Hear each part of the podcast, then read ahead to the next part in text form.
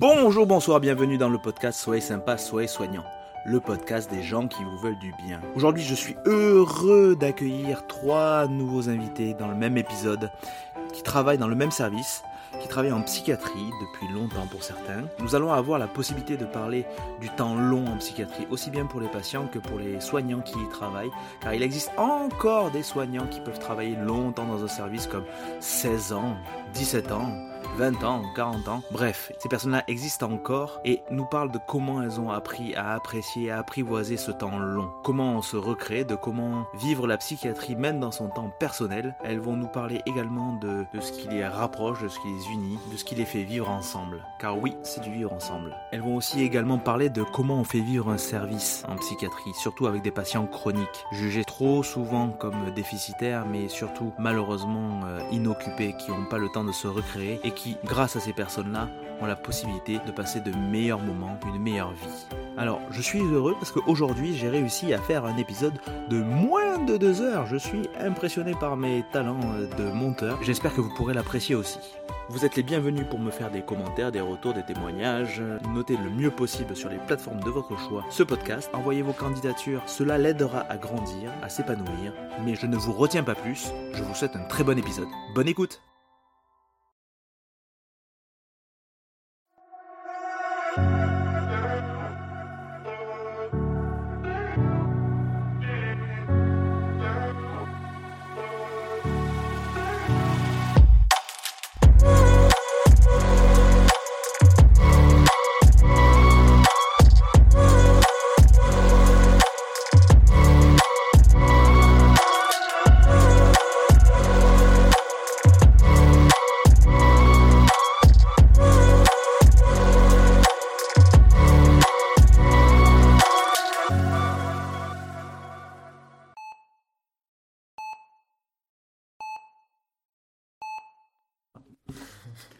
Je commence à enregistrer.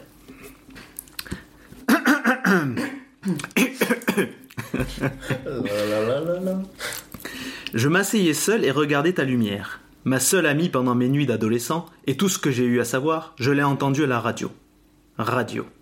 Tu leur as fait connaître toutes ces stars du bon vieux temps. À travers la guerre dans le monde, l'invasion par Mars, tu les as fait rire, tu les as fait pleurer, tu nous as donné l'impression que nous pouvions voler. Donc ne deviens pas ce bruit de fond, cet arrière-plan pour filles et garçons qui ne connaissent pas ou qui ne s'intéressent pas et ne font que se plaindre en ton absence. Tu as eu ton époque, tu as eu le pouvoir, tu mérites d'atteindre ton apogée. Radio. Refrain. Tout ce que nous écoutons est Radio Gaga, Radio Gougou, Radio Gaga. Tout ce que nous écoutions est Radio Gaga, Radio Gougou, Radio Gaga. Tout ce que nous écoutons est Radio Gaga, Radio Blabla. Radio quoi de neuf? Radio Quelqu'un t'aime encore. Nous regardons les émissions, nous regardons les vedettes sur les écrans pendant des heures, nous avons à peine besoin de nos oreilles, comment la musique change au cours des années. Espérons que tu n'abandonnes pas tes vieux potes comme toutes les choses qui dépendent de toi. Donc reste dans le coin car tu nous manqueras sans doute. Nous nous lassons de tout ce qui est visuel, tu as eu ton époque, tu as eu le pouvoir, tu mérites d'atteindre ton apogée radio.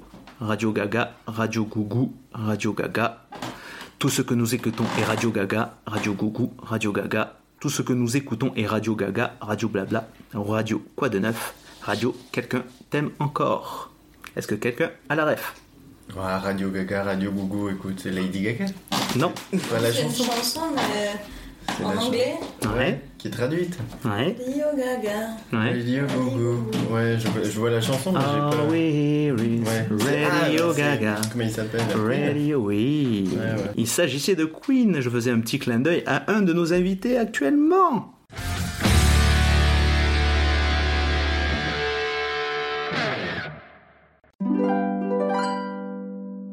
Bonjour, bonsoir, bienvenue dans le podcast Soyez sympa, soyez soignant. Le podcast des gens qui vous veulent du bien. Aujourd'hui, j'ai l'honneur d'accueillir trois invités superbes dans leur domaine. L'une a été élue Miss Monde dans le monde des mathématiques, l'autre championne de pâtisserie en course-poursuite, et le troisième spationaute sur gazon. J'ai l'honneur d'accueillir tour à tour Magali, Virginie et Jérôme. Bonjour, comment allez-vous? Bonjour. Eh ben, Ah oui, ah oui, c'est ah oui, c'est à ce point, d'accord. Ah oui, d'accord. Je savais pas à quel moment il fallait parler. ça. Ah ben là, c'est maintenant c'est c'est free, c'est une conversation, hein. C'est pas une, je vous pose pas forcément des questions directes. Mais vous alors pouvez- je cherche la ref avec mon prénom. Je me dis, attends, il a dit. Il y en a ça. strictement aucune. Ah d'accord, ok. En fait, j'aime bien faire une petite blague. J'aime bien les blagues. Je sais pas si vous l'avez la remarqué. t'étais pas tombé trop loin. Je pouvais y mettre quelqu'un. Mais tout est calculé Ah, en avance. Et le but c'est vous déstabiliser, comme ça vous êtes dans une situation un peu incertaine par rapport à l'enregistrement. Comme vous l'étiez tellement sûr de vous avant. Bien. Salaud. Salaud Ça commence bien. t'as- Comment allez-vous aujourd'hui? Eh ben écoute, ça va, tranquille, il fait bon, euh, ça va. Ouais. On est bien là. Comment s'est passée votre semaine? Euh, bah, C'était une bonne semaine. C'est-à-dire, t'as- qu'est-ce que t'as fait au jeu cette semaine? Je me rappelle. Alors ça c'est Magali qui parle. En 30 secondes dans ma semaine, qu'est-ce que j'ai fait cette semaine? Ouais. Euh, bah, J'ai travaillé, j'ai passé du temps avec euh, Bibou. Ça c'était chouette. Avec La cacahuète, Hmm. puisqu'elle a un petit nom. Et voilà, et après, euh, je suis allée, ah oui, je suis allée me baigner hier au lac. Ok. Et l'eau était très bonne. Et ça, ça faisait longtemps que j'y étais pas allée. Et ça, c'était franchement agréable. Surtout Ouais. en famille. Et ça, c'est- Ouais. c'était un super moment. Mm. Et toi Virginie, comment s'est passée ta semaine? Ça a été aussi pas mal de choses qui ont marqué la semaine. Qu'est-ce qu'on a fait On a Ah oui. préparé le départ euh, de mon conjoint, voilà, qui fêtait euh, son départ à la retraite. Du coup, on, on a fêté ça avec la, CGT. Mais parce que vous bossez ensemble? Euh, oui, on bosse ensemble. ben, on bossait tous les quatre ensemble. D'accord, ok. Donc voilà, il y a eu ça qui a jalonné la semaine. Un, con- un, quoi, un spectacle de flamenco avec ma fille. Ouais. Spectacle Ah mais il de est fin d'année. Ouais, voilà, donc maintenant on pourra pas y aller, c'est super de nous le dire quand ouais, c'est fait. Donc ça c'est une grosse étape pour moi parce que j'ai attendu 40 ballets Génial. pour euh, me produire sur une scène. C'est un truc dont j'ai horreur mais j'ai bien Ouais. voulu jouer le jeu. Mais t'as fait quoi? Euh, bah, je- une représentation de flamenco. Ah flamenco, excuse-moi, j'ai une héroïque. Ouais. Donc voilà, ça c'était ça, c'était quand samedi. Donc c'est fait, ça y est, ma fille m'a bien rassurée, elle a 7 ans, Hmm. c'est ce qui était génial. C'est que c'est elle qui m'a dit Mais maman, tu regardes devant, on voit que les premières personnes, après c'est tout noir, donc euh, tu tu tu t'en moques, tu danses pas pour, euh, tu danses pour toi. Et c'était euh, ouais, vraiment chouette. Du, du coup, rien que pour ça, ça valait le coup. Ouais. Que les rôles soient inversés, que c'est- que Ouais. soit elle qui essaye de me rassurer, c'était sympa. Et voilà, et là j'arrive du boulot. Ah oui, un peu chaud Ouais. d'enchaîner. tra- du coup là on est euh, milieu d'après-midi et tu as bossé ce matin. Mm, c'est ça, ouais, ouais. Mais c'était sympa. On est allé à l'équitation avec euh, les personnes dont on s'occupe du service. euh, Ok, super. Et euh, le flamenco, t'as fait depuis combien de temps? Un an. Ah, Ouais, ouais. première Et la petite, deux ans. Et représentation tout confondu C'est la première fois que tu te présentes sur scène? Ah oui, oui, tout confondu. Ouais, c'est un truc euh, depuis petite les, les fait- les spectacles de fin d'école, Mm. le théâtre, tout ça, j'ai horreur de ça. Donc euh, ouais, c'était un, événement quand même, on peut le dire. La Trop Caravane chouette. Ballet, voilà. Bah c'est bien, Donc c'est cool. fait, ouais.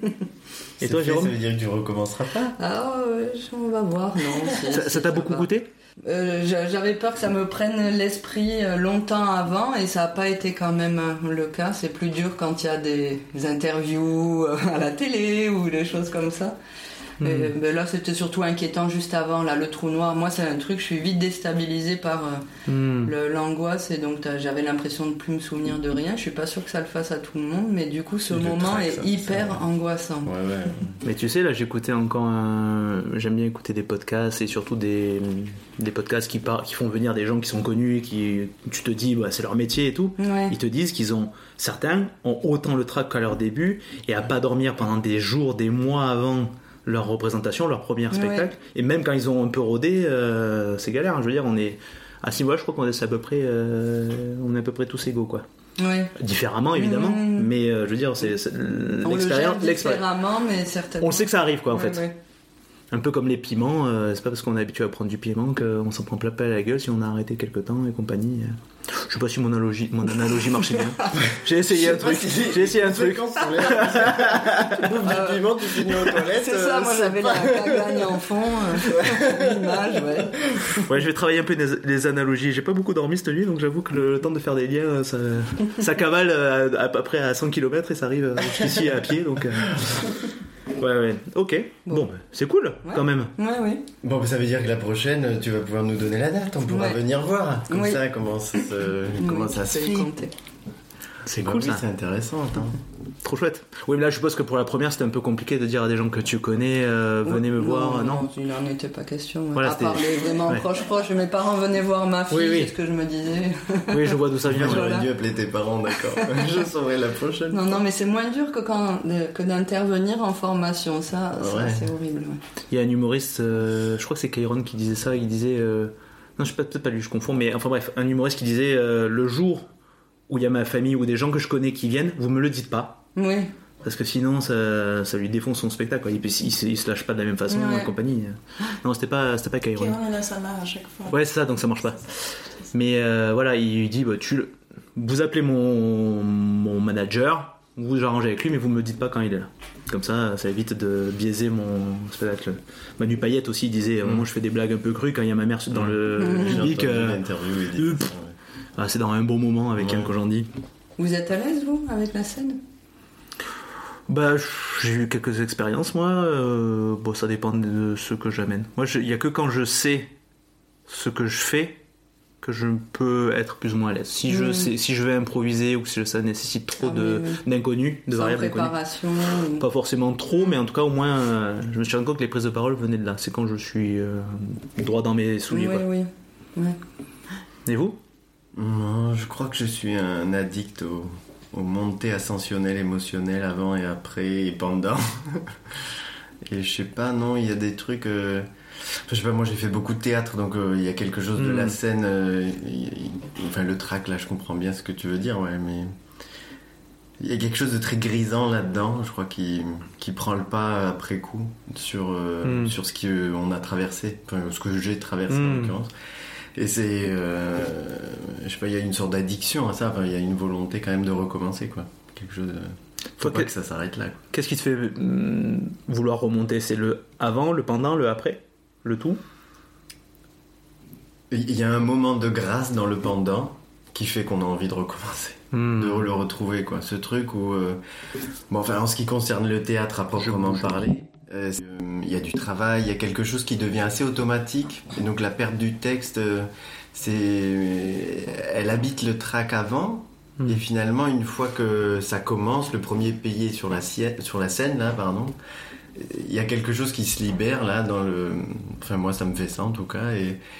Il y a un truc de, du jeu qui est vraiment euh, grisant, quoi. Ça- Cet instant de grâce là où tu, tu n'es que là-dedans et t'es quelqu'un d'autre finalement. C'est... J'ai quelques souvenirs de moments de des trucs horribles que j'aimerais pas retraverser, je te rejoins, mais des moments où vraiment euh, c'était l'éclate euh, dans tous les sens du terme, vraiment ah, c'était génial. Où euh, puis il y a une forme de communion là avec le public dans quelque chose qui, qui se joue et même avec la troupe quoi, parce que t'es pas tout seul, tu vois, il y a quelque chose qui est très soutenant. Et c'est. Ouais, ouais, il y a un truc. euh, Alors, ça s'entend sûrement pas à la radio, mais vraiment, je suis content en fait. hein. ça, ça porte, euh, ça porte vachement bien, vraiment. Mm. Et c'est un truc. euh, Effectivement, j'ai jamais retrouvé ça dans autre chose, quoi. Alors, quand tu parlais de la formation, parce que euh, a animé des moments de formation ensemble. C'est, pas du tout le même truc. T'es pas dans un personnage, tu joues, tu joues rien. T'es- T'essayes d'apporter quelque chose. Et l'enjeu est pas le même, c'est-à-dire que quand on joue, on, on cherche, euh, c'est du divertissement quand même, tu vois, t'es dans quelque chose de... Alors que quand on est dans, dans de la formation, il y a tes tripes euh, qui parlent de ta volonté, tes valeurs au travail, et Hmm. il y a de l'écho là-dedans dans la façon dont euh, les formés, entre guillemets, ils entendent ou pas le discours que tu veux bien transmettre. Et et il y a de l'enjeu quoi là-dedans, alors que dans le divertissement sur la scène là du théâtre, c'est pas la même chose. C'est une histoire de compagnie, c'est une histoire de jeu. Donc c'est vraiment quelque chose, euh, ouais. euh, Enfin, tu veux. Je, mais de t'entendre pour le coup, ça me fait associer avec le clown. Je me dis, on avait essayé, il y avait des moments un peu sans parole, justement, beaucoup avec le corps. Et ça, euh, c'est, vraiment un travail qui, je sais pas le dire autrement, ça porte beaucoup. puis ça enclenche sur les autres, tu donnes le mouvement pour d'autres. Tu vois, il y a quelque chose qui, que, que tu prends et que tu redonnes à chaque Mm. fois que tu rentres et que tu, que tu rentres et que tu lâches la scène. Tu vois, Là, tu parles d'un esprit de groupe un peu aussi, quand même, que tu Ouais. veux travailler. Seul, c'est un peu plus. T'as fait déjà des seuls en scène? Non, non, non. euh, seul en scène à proprement parler, non, à part les travails d'impro Hmm. euh, autour du théâtre, mais Hmm. ou des petits travaux, des petits travaux autour de, de monologues, mais c'est pas, on travaille pas de la Mm. même façon la scène quand t'es tout Ouais. seul que quand t'es un groupe. Ouais.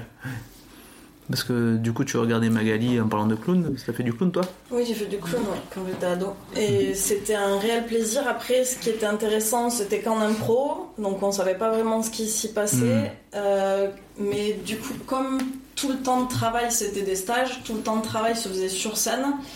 L'appréhension qu'il y a à monter sur scène à chaque fois, bah, vu qu'on passe euh, soit à un, soit à deux, bah, diminue au fur et à mesure du stage. Il revient un peu plus fort au moment de, de- du spectacle, là, de présentation un peu de ce Mm. qu'on a fait. Mais, euh, mais après, le clown, moi, c'est quelque chose qui me marchait bien parce que le nez amenait une autre personne et je pense que ça enlevait euh, toute l'appréhension de euh, Magali sur scène. Bah non, c'est mon clown sur scène. et. Du coup, c'était beaucoup plus simple. Mais non, non, j'ai toujours eu très très peur. euh, Ouais, c'est rigolo comment on se représente la scène. hein. Hmm. Parce qu'il y en a qui préféreraient justement parler vrai, parler eux. Hmm. Et euh, c'est plus facile parce que là, c'est là, ils se connaissent, ils Mm. savent ce qu'ils vont amener, plutôt que improviser ou euh, imaginer un truc. Et l'inverse. Moi, c'est drôle. Du coup, ça me faisait, ça me fait associer en service. Des fois, qu'on me colle des choses parce que j'interviens facilement là où peut-être, par exemple, tu dis être moins à l'aise pour intervenir dans une réunion ou autre quand il faut porter quelque chose. Et, c'est rigolo parce que moi, autant la scène, c'est un truc qui me tétanise, autant un moment comme ça où je dois réagir avec ce que je suis, là, il n'y a aucun problème. Et, toi, c'est ce qui t'inquiète. Bah, moi, L'exemple typique, c'est euh, projection débat. Il faut poser une question à la fin du, de la projection. Et en fait, je, je pense à une question. J'essaye de faire en sorte que mon compagnon le dise à ma place. Comme il refuse, je me liquéfie au fur et à mesure sur mon siège. Et je n'ai pas écouté le débat parce que j'étais complètement stressée. Mm. Et je n'ai pas posé de questions. Et je pars en me disant, mais quand même, t'es stupide. mais voilà, c'est. Eh, mais c'est parce que c'est le trac, c'est l'angoisse qui prône à ce moment-là. Bah, il y a, ouais, il y a plusieurs choses. Ça peut être aussi l'ennui de. Enfin, il y a, y cette idée un peu de pas ennuyer les autres Mhm. avec ces questions. Mm. Et bon, ça, ça, ça se déconstruit. C'est quelque chose qu'il faut avancer et déconstruire au fur et à mesure, mais c'est c'est difficile. Oui, oui, on- ça se travaille de se mettre de côté comme ça. Là. Mais moi, j'ai fait l'expérience de travailler des textes euh, d'un d'un personnage, c'est complètement pas toi, et des textes où c'est ta parole. Et donc, tu reprends finalement tes mots avec tes émotions, tes trucs. Et euh, c'est beaucoup plus dur. Enfin, moi, j'ai vécu beaucoup plus dur de mettre mes émotions écrites, etc. de les d'être dans le jeu, de garder le jeu avec euh, avec mes mots que garder le jeu avec les mots d'un autre franchement euh, c'était avec mes mots ça m'embarque trop j'avais du mal à à me décaler comme ça de et à garder le jeu finalement te- ça prenait le pas Mais du coup, les retours, ils étaient comment? Parce que j'imagine que tu mettais. Enfin, souvent, on demande aux, interprètes de mettre beaucoup d'eux-mêmes et tout ça. Est-ce que du coup, il y avait. je me souviens de pas des retours euh, je me souviens de ce que j'ai pensé de moi mais je me souviens pas des retours non euh. moi je, je- plutôt un retour négatif sur mes mots à moi là parce que vraiment j'étais pas content de ce que j'avais fait mais après non Mm. les retours je me rappelle pas trop non Et toutes ces activités, euh, parce qu'on va y arriver, est-ce qu'elles euh, retentissent dans vos travails, dans vos métiers respectifs? Parce qu'on va, peut-être dire au fur et à mesure ce que vous faites comme travail, parce que vous n'êtes pas là non plus par hasard. Mais est-ce que là, pour faire une petite transition, est-ce que toutes ces activités dont vous parlez, théâtre, flamenco, euh, ou cette envie de prise de parole face à des, des groupes de formés, ou des formés en devenir, ça impacte votre travail ou ça fait partie de votre travail? Est-ce que c'est quelque chose qui vous anime? Dans votre carrière écoute moi j'ai compris des choses de ce que tu dis Vas-y, le- dis-moi ce que tu en as compris, Il y, a, il y a effectivement euh, un rapport à soi dans le travail. Enfin, moi, je suis infirmier, donc je travaille en psychiatrie. Merci. Et, et euh, je travaille dans la psychiatrie chez l'adulte, chez des, dans un service qui accueille des gens euh, de façon très hétérogène, des jeunes, des plus âgés, des gens avec un long passé institutionnel et d'autres avec euh, euh, des organisations plus courtes ou plus récentes en tout cas dans, dans le développement de situations compliquées qui ont amené les hospitalisations. Tout ça pour dire que dans le cadre du travail d'infirmier, comme moi je le vis, oui, euh, je, je peux que m'appuyer sur euh, ce que je suis comme un outil pour travailler avec eux. Parce que justement, euh, pour moi, c'est ce travail relationnel qui, est, qui prime, qui est le plus Mhm. important.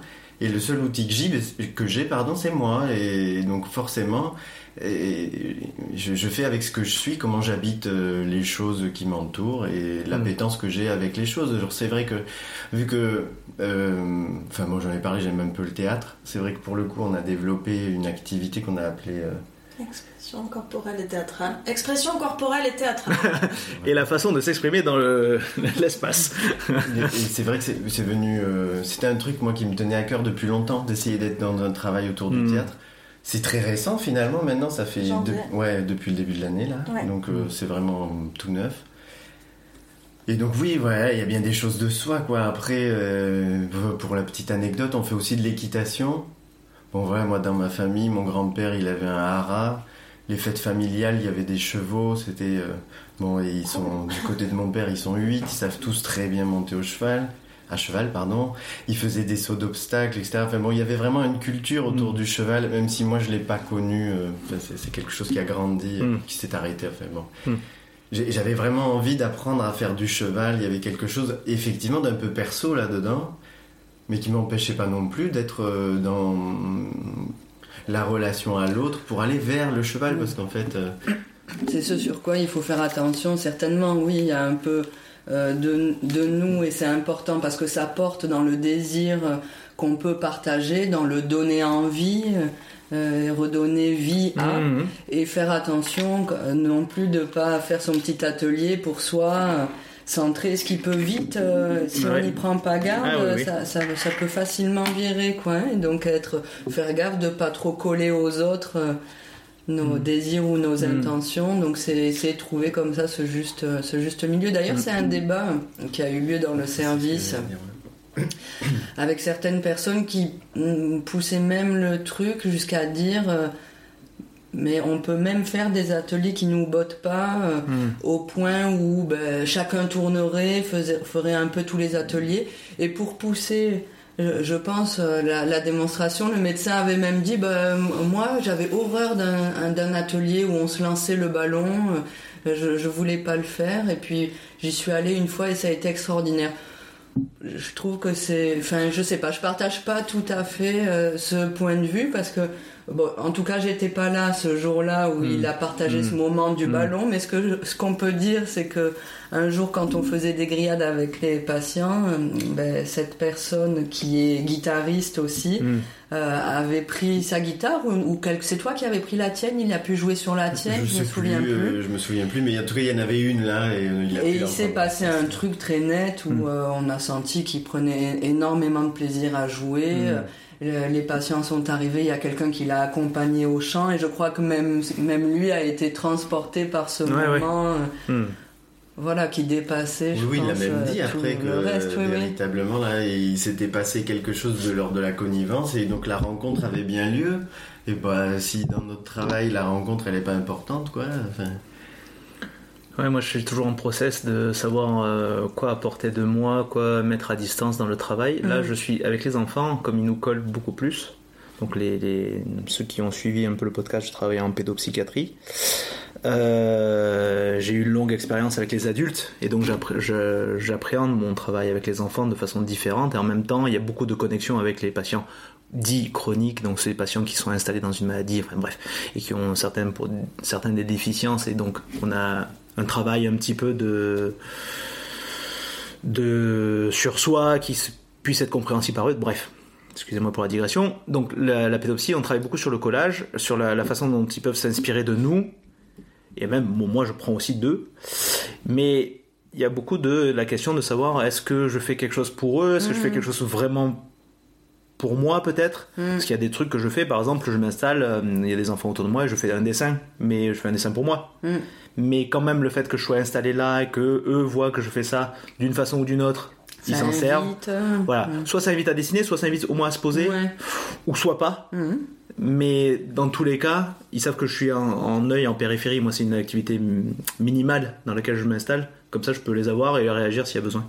Mais je trouve ça intéressant de savoir euh, quand tu dis là de savoir ce que euh, en quoi ce qu'on met en fait grosso modo dans l'activité. C'est vachement intéressant ouais, ouais de soi ou pas. euh, Oui. Ouais, et c'est un, un questionnement quotidien, surtout en Ouais. pédopsie, quoi. Ouais. Et on met forcément de soi, même si c'est quelque chose qui nous plaît pas, vu qu'on va mettre quelque chose de l'ordre euh, d'un ressenti négatif. Quoi. Mm. C'est Et c'est ouais. bien ça le truc que je pense qui est important à souligner, c'est que quoi qu'on fasse, on va forcément y mettre quelque chose de nous. Alors autant choisir quelque chose Mm. avec lequel on est à l'aise et dont on peut avoir le recul de se dire non ça c'est vraiment à moi ou Hmm. ou- et dont on, on connaît mieux les frontières. Ça ou quelqu'un qui a une peur bleue du cheval, euh, bien ça me sûr. semble un peu compliqué euh, parce que du coup c'était l'exemple qu'on avait en tête justement ce jour-là de se dire bon bah ou quelqu'un qui supporte pas euh, son corps et à Mm. qui on demande d'aller faire animer euh, la piscine ou des choses comme Mm. ça, bon c'était un peu particulier. Ce qui veut pas dire que des choses se passeraient pas certainement, mais bon.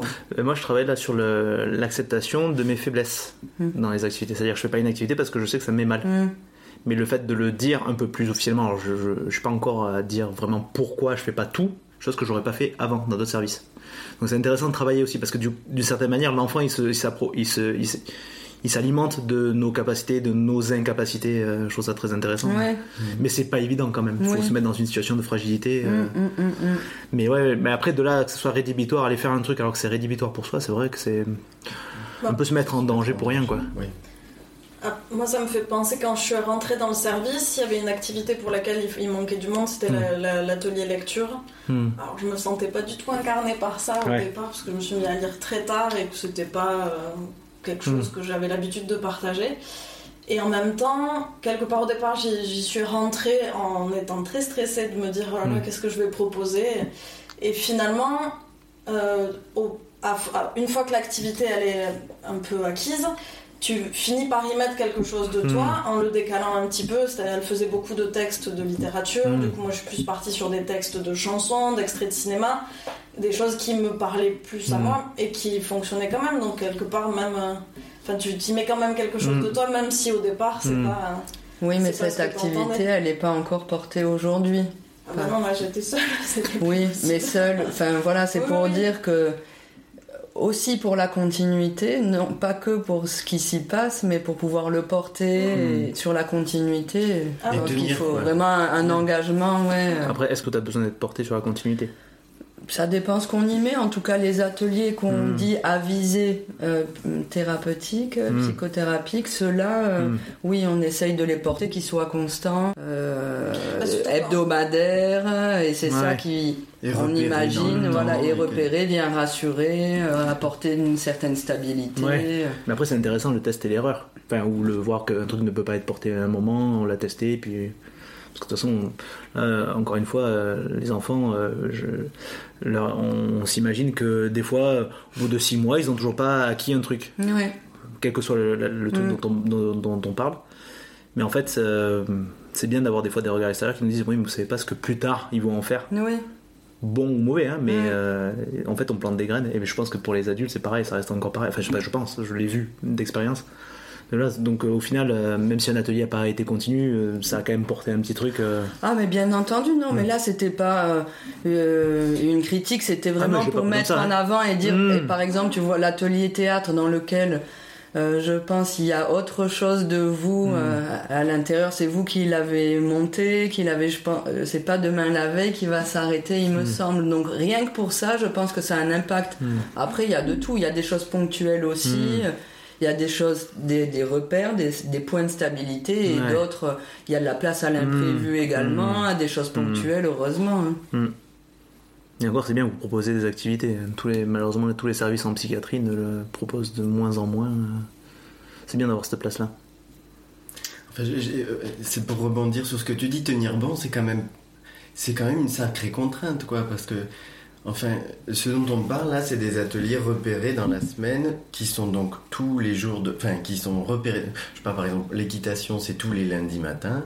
Bon, ben tous les lundis matins, il faut qu'il y ait quelqu'un qui fasse l'équitation. Ça veut dire que tes congés, euh, l'organisation de ta vie perso, mais il faudra qu'il y ait quelqu'un pour faire l'équitation. Donc euh, c'est quand même une sacrée contrainte. Il faut, il faut arriver à être suffisamment euh, serein, en tout cas dans la médiation, pour pouvoir la tenir comme ça dans le temps. Après, effectivement, dans le dispositif, il faut qu'on soit suffisamment nombreux aussi, Mhm. etc. Je comprends euh, que euh, pour la lecture, c'est vrai que vous étiez deux. Bon, euh, Puis zéro. Bah, et puis zéro, parce que voilà, il y a eu des choses. c'était compliqué quoi. Et puis Ah en oui, plus, oui, puis en tu plus, revenais dans tu la- sur la, la- la- le fait qu'il y ait cette récurrence, que ça revienne toutes les semaines, comme moi, seule, je pouvais pas, euh, Mm. ou même à deux, hein, ça déjà, c'était très coup. souvent enlevé, et, et j'avais envie de le dire un peu avant, là, mais ce que ça coûte de mettre en place une activité comme ça, Mm. en termes de, bah, de- d'organisation, de euh, recueil des volontés de chacun Mm. pour en faire un objectif commun, de de- de- d'expliquer l'activité aux patients, de les mobiliser. Mm. Et, et une fois que ça s'est mis en place, de faire perdurer l'activité, Ouais. ça, ça demande quand même pas mal d'énergie. Et, Et c'est les vrai que, et que quand la chose s'arrête ou, se ou ralentit ou n'existe plus, c'est encore une autre dynamique qu'il faut. Mm. Il en faut deux fois plus pour pouvoir amener les gens à revenir sur, euh, sur l'atelier, même si voilà, ils s'y plaisent ou pas. hein, mais, il y a, il y a- il y a- il y a tout un tas de choses qui font que c'est dur. De, de- les points administratifs dont tu parles, c'est quand même des histoires de convention avec les partenaires extérieurs qu'il faut construire. Donc ça veut dire qu'il y a quand même du lien qui s'étaye et c'est pas du lien quand on est au travail qu'on peut mettre en place. hein. C'est des choses qui se mettent en place quand on est hors du travail. Euh, enfin, je veux dire, ça habite quand même en delà, au-delà du travail. C'est euh, pour aller chercher les sous pour quatre bêtises, euh, je sais pas, pour un ballon, c'est quand même des pieds et des mains pour pouvoir expliquer, Mm. justifier que argumentairement euh, dans euh, le rapport psychologique de la relation avec le patient, c'est des mots barbares. Tout ça pour dire que de toute façon, on a besoin de quatre ronds euh, pour pouvoir avoir quelques objets pour pouvoir travailler sur la médiation. Enfin, c'est quand même il y, y a beaucoup de freins qui se mettent en place et c'est que quand on se lance comme ça qu'on commence à sentir tous les freins qu'il peut y avoir. Et effectivement, quand on en a fait une fois l'expérience, on appréhende, euh, enfin, on sait à quoi s'attendre quand on recommence. Mais alors du coup, est-ce qu'un projet, quand vous le menez à bien, ça a un impact sur votre estime de vous, au moins au niveau professionnel, sinon personnel? Est-ce que euh, ça atteint soit positivement, soit négativement votre, euh, votre estime? Parce que du coup, tu me dis quand même que c'est relou de tout voir, ça te coûte de l'énergie de devoir mettre en place un, un- un atelier, euh, quel qu'il soit. Mais est-ce que, à contrario, si tu arrives à le porter, est-ce que ça te valorise?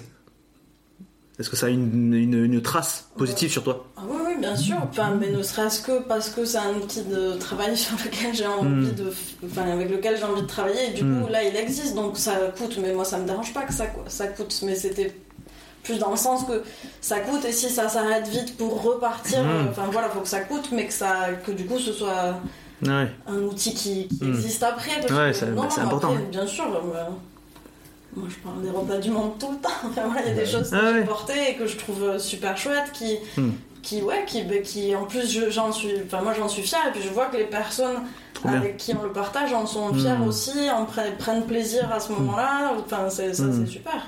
Ça, c'est des choses que j'ai pas retrouvées dans d'autres services et qui existent dans ce service-là parce que bah parce que ça fait partie euh, des, des- des lieux, de la dynamique de l'équipe euh, et d'autres services où j'ai été où ça n'existait pas, où il fallait monter des projets Mm. pour avoir des crayons de couleur. Là, ça me coûtait ouais, plus bah oui. C'était facile Ouais, à oui. écrire, mais, euh, mais écrire un projet pour dire Mm. euh, on veut des crayons de couleur, Mm. mandalas, euh, là, t'as pas envie quoi. Et donc, là, ça va plus loin quand même dans la réflexion. Toute cette petite introduction pour en arriver à ce que vous faites chacun et chacune comme travail. Donc, il y en a un qui a dit qu'il était infirmier, Ouais. Magali, Moi, je suis infirmière en psychiatrie.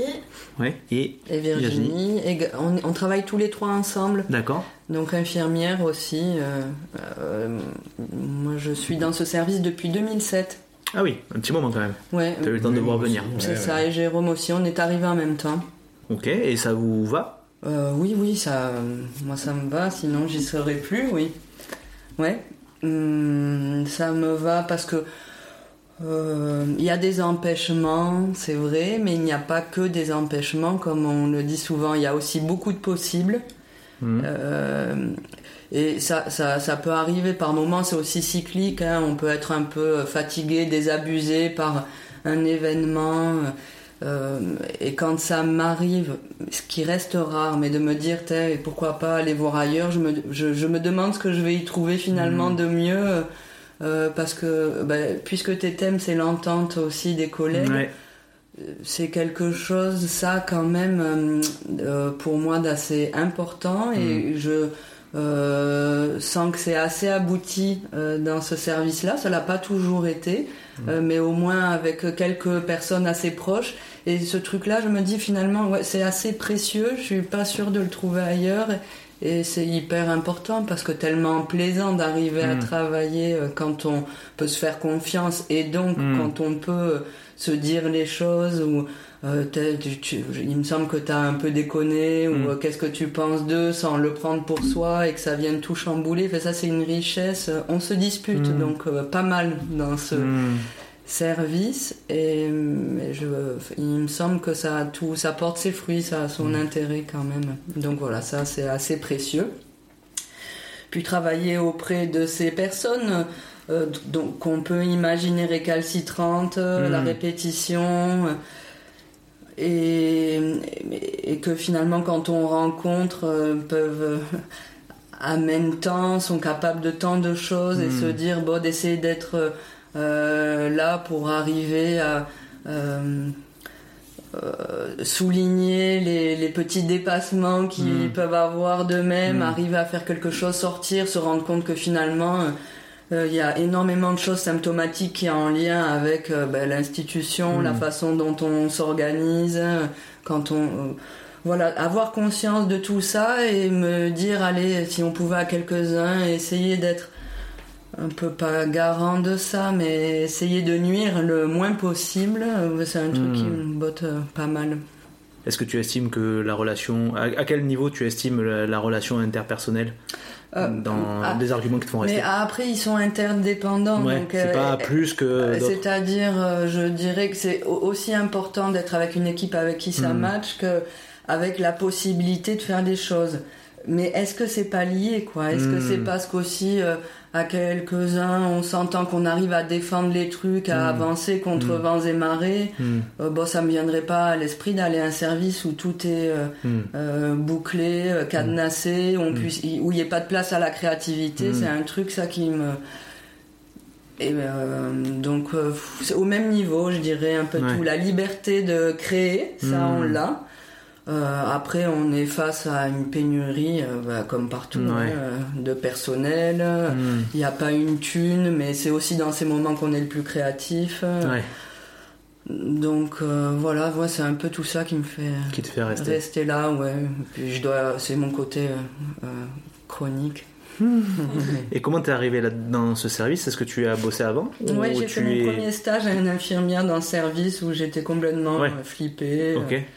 Euh, voilà, Puis j'ai passé un mois dans la salle de créativité Ouais. à me dire, j'ai l'impression qu'ici on peut rencontrer les patients même en se posant, Ouais. comme tu le disais Ouais. tout à l'heure, un feutre, euh, à des oreilles comme ça qui disponibles. Ouais. J'ai été marquée par plein de choses, euh, ce stage-là.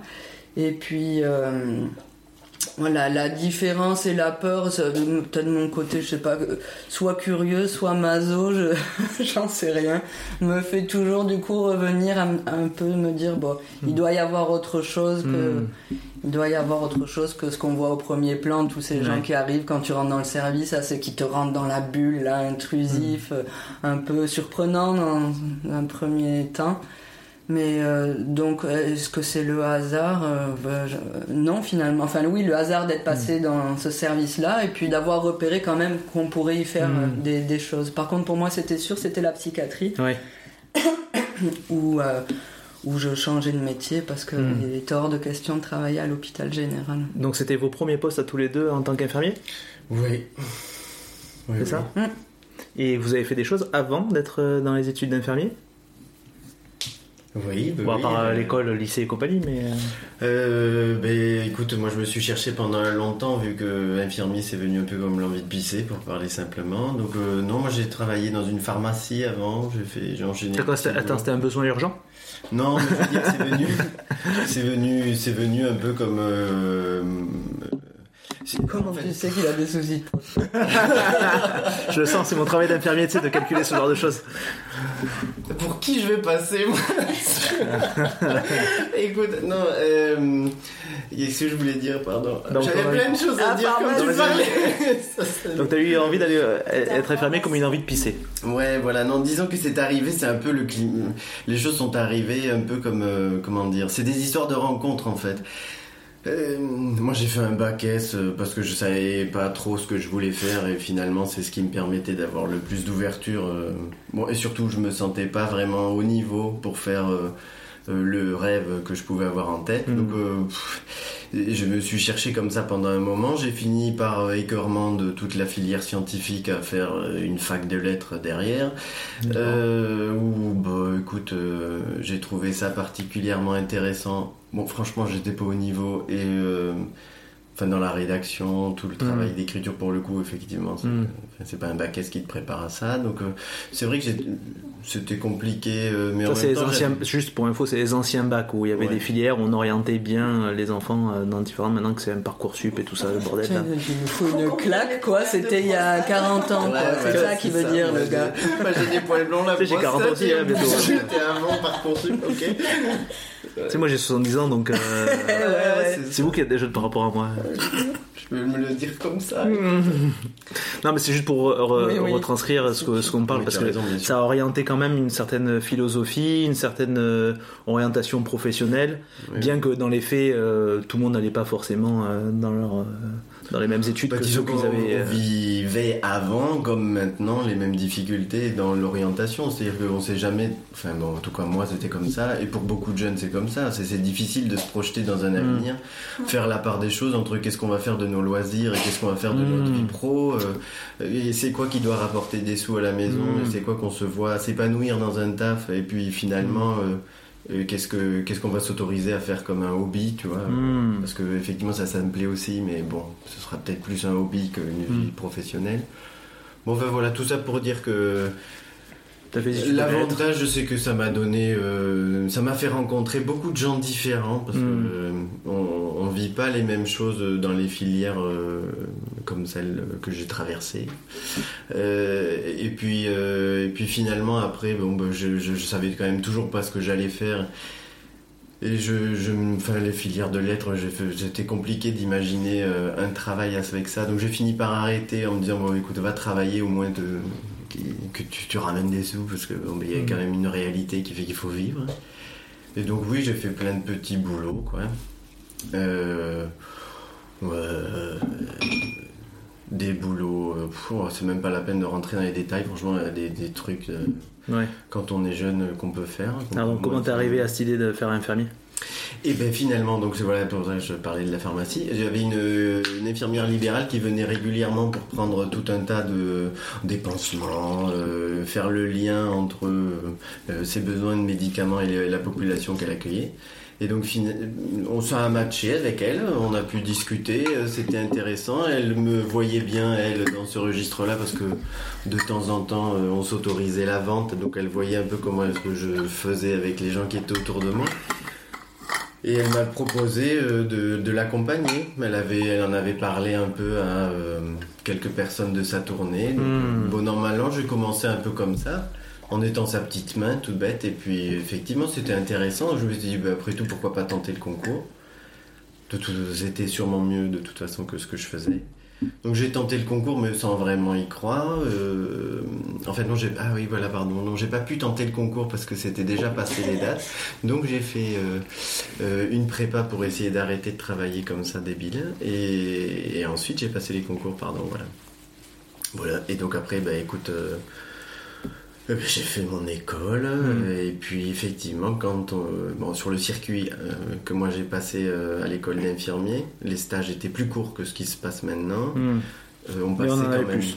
Ouais, il y en avait quand même beaucoup plus. On passait dans beaucoup plus de services pour le coup. Et donc il y avait quelque chose où tu voyais bien quand même euh, où est-ce que tu allais travailler. Ouais. Et effectivement, très rapidement, la psychiatrie, c'est ce qui s'est imposé, même si euh, je dois dire que mon premier stage, un mois, pendant trois semaines, j'avais une belle boule au ventre pour venir Hmm. travailler. Moi, j'étais dans le service d'admission.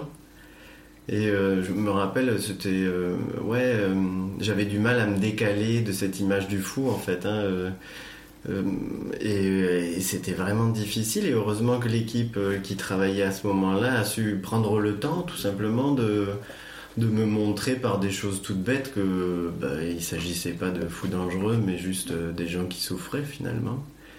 Et puis progressivement, moi aussi, Mm. j'ai pu m'ouvrir à ça et je me suis tellement éclaté la dernière semaine. Je crois que c'est toujours cette histoire de montagne russe. Je vais passer pour un gros maniaque dépressif, mais c'est finalement, ouais, j'avais la boule au ventre pendant trois Mm. semaines et je me suis éclaté la dernière Mm. semaine.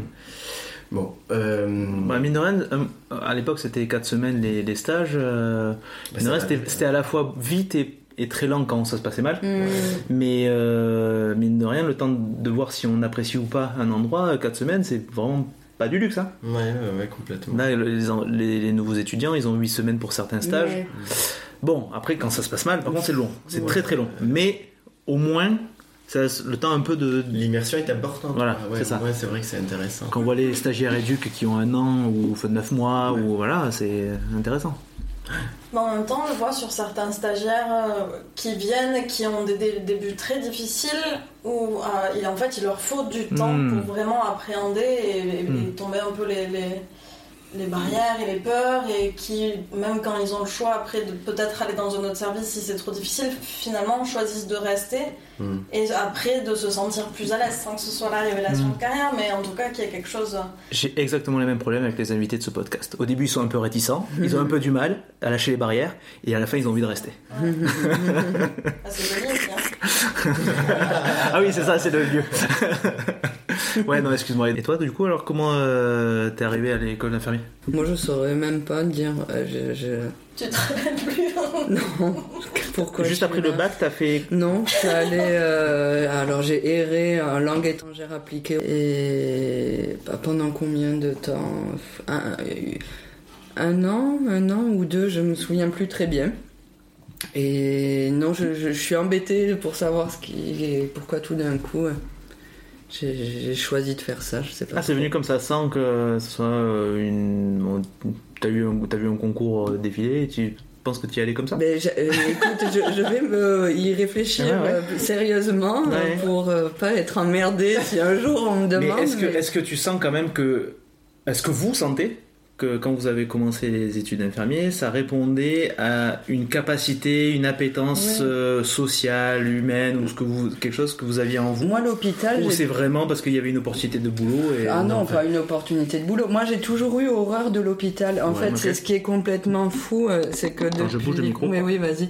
Je suis petite, c'est un lieu, euh, la maladie, tout ça qui Hmm. m'inquiète, qui m'angoisse. L'hôpital, j'en ai horreur. Ok. Mais euh, Les odeurs et tout, ouais, moi, ça me ouais, faisait l'o- flipper. l'odeur de l'hôpital, tout, enfin, des souvenirs, enfin, Et t'as fait des stages dedans en plus Oui, ouais, des, des stages euh, dedans, mais euh, après, ce que je sais quand même, c'est que euh, moi j'ai j'ai grandi à l'étranger, mes parents travaillaient à l'étranger, je les ai suivis dans leur, au gré de leur mutation. Mhm. Et dans des pays, les derniers assez pauvres, et j'ai j'ai été assez marquée bah, par des gens qui étaient malades dans la rue, euh, Hmm. ou, des, ou le fou euh, devant l'école, devant le lycée, euh, Hmm. qui se tapait sur la tête pour faire sortir des trucs de l'oreille et qui était là, qui errait dans la rue, des gens qui m'intriguaient beaucoup et ce truc de me dire bon qu'est-ce que- et se sentir assez euh, finalement euh, euh, euh, inutile. Là et rien pouvoir euh, faire Et t'arrivais déjà à les mettre dans leur contexte, enfin un- une prémisse de contexte? Parce que moi je sais que quand je voyais des personnes qui étaient euh, atypiques, oui pour pas dire anormales, selon mes critères à l'époque quand j'étais enfant, Mhm. euh, bon je crois que j'ai jamais... je- avec le recul, j'ai pas l'impression d'avoir eu peur de gens, mais ça me surprenait ou je les mettais dans le contexte vraiment des fous, comme on dit, hein, vraiment Oui. le terme vulgaire, Oui. mais, mais je pensais, ça n'existait même pas la possibilité de s'en occuper. oui Vous voyez, c'était un fait, c'est existait Ouais. là, point. ouais, ouais. euh, je les jugeais pas ni euh, ne voulais particulièrement aider. Enfin, je sais pas comment dire, mais il y a un truc lors de je n'avais pas conscience de l'ampleur de la chose. Oui. Est-ce que toi, tu commençais déjà à avoir des prémices de Mm. comprendre qu'il y avait des soins potentiels à faire Pas ou du d'une maladie Non, ou- non, franchement, pas du tout. Euh, non, non, non. C'est juste savoir qu'ils étaient là, m'intrigue. C'est des gens à chaque fois qui m'intriguaient.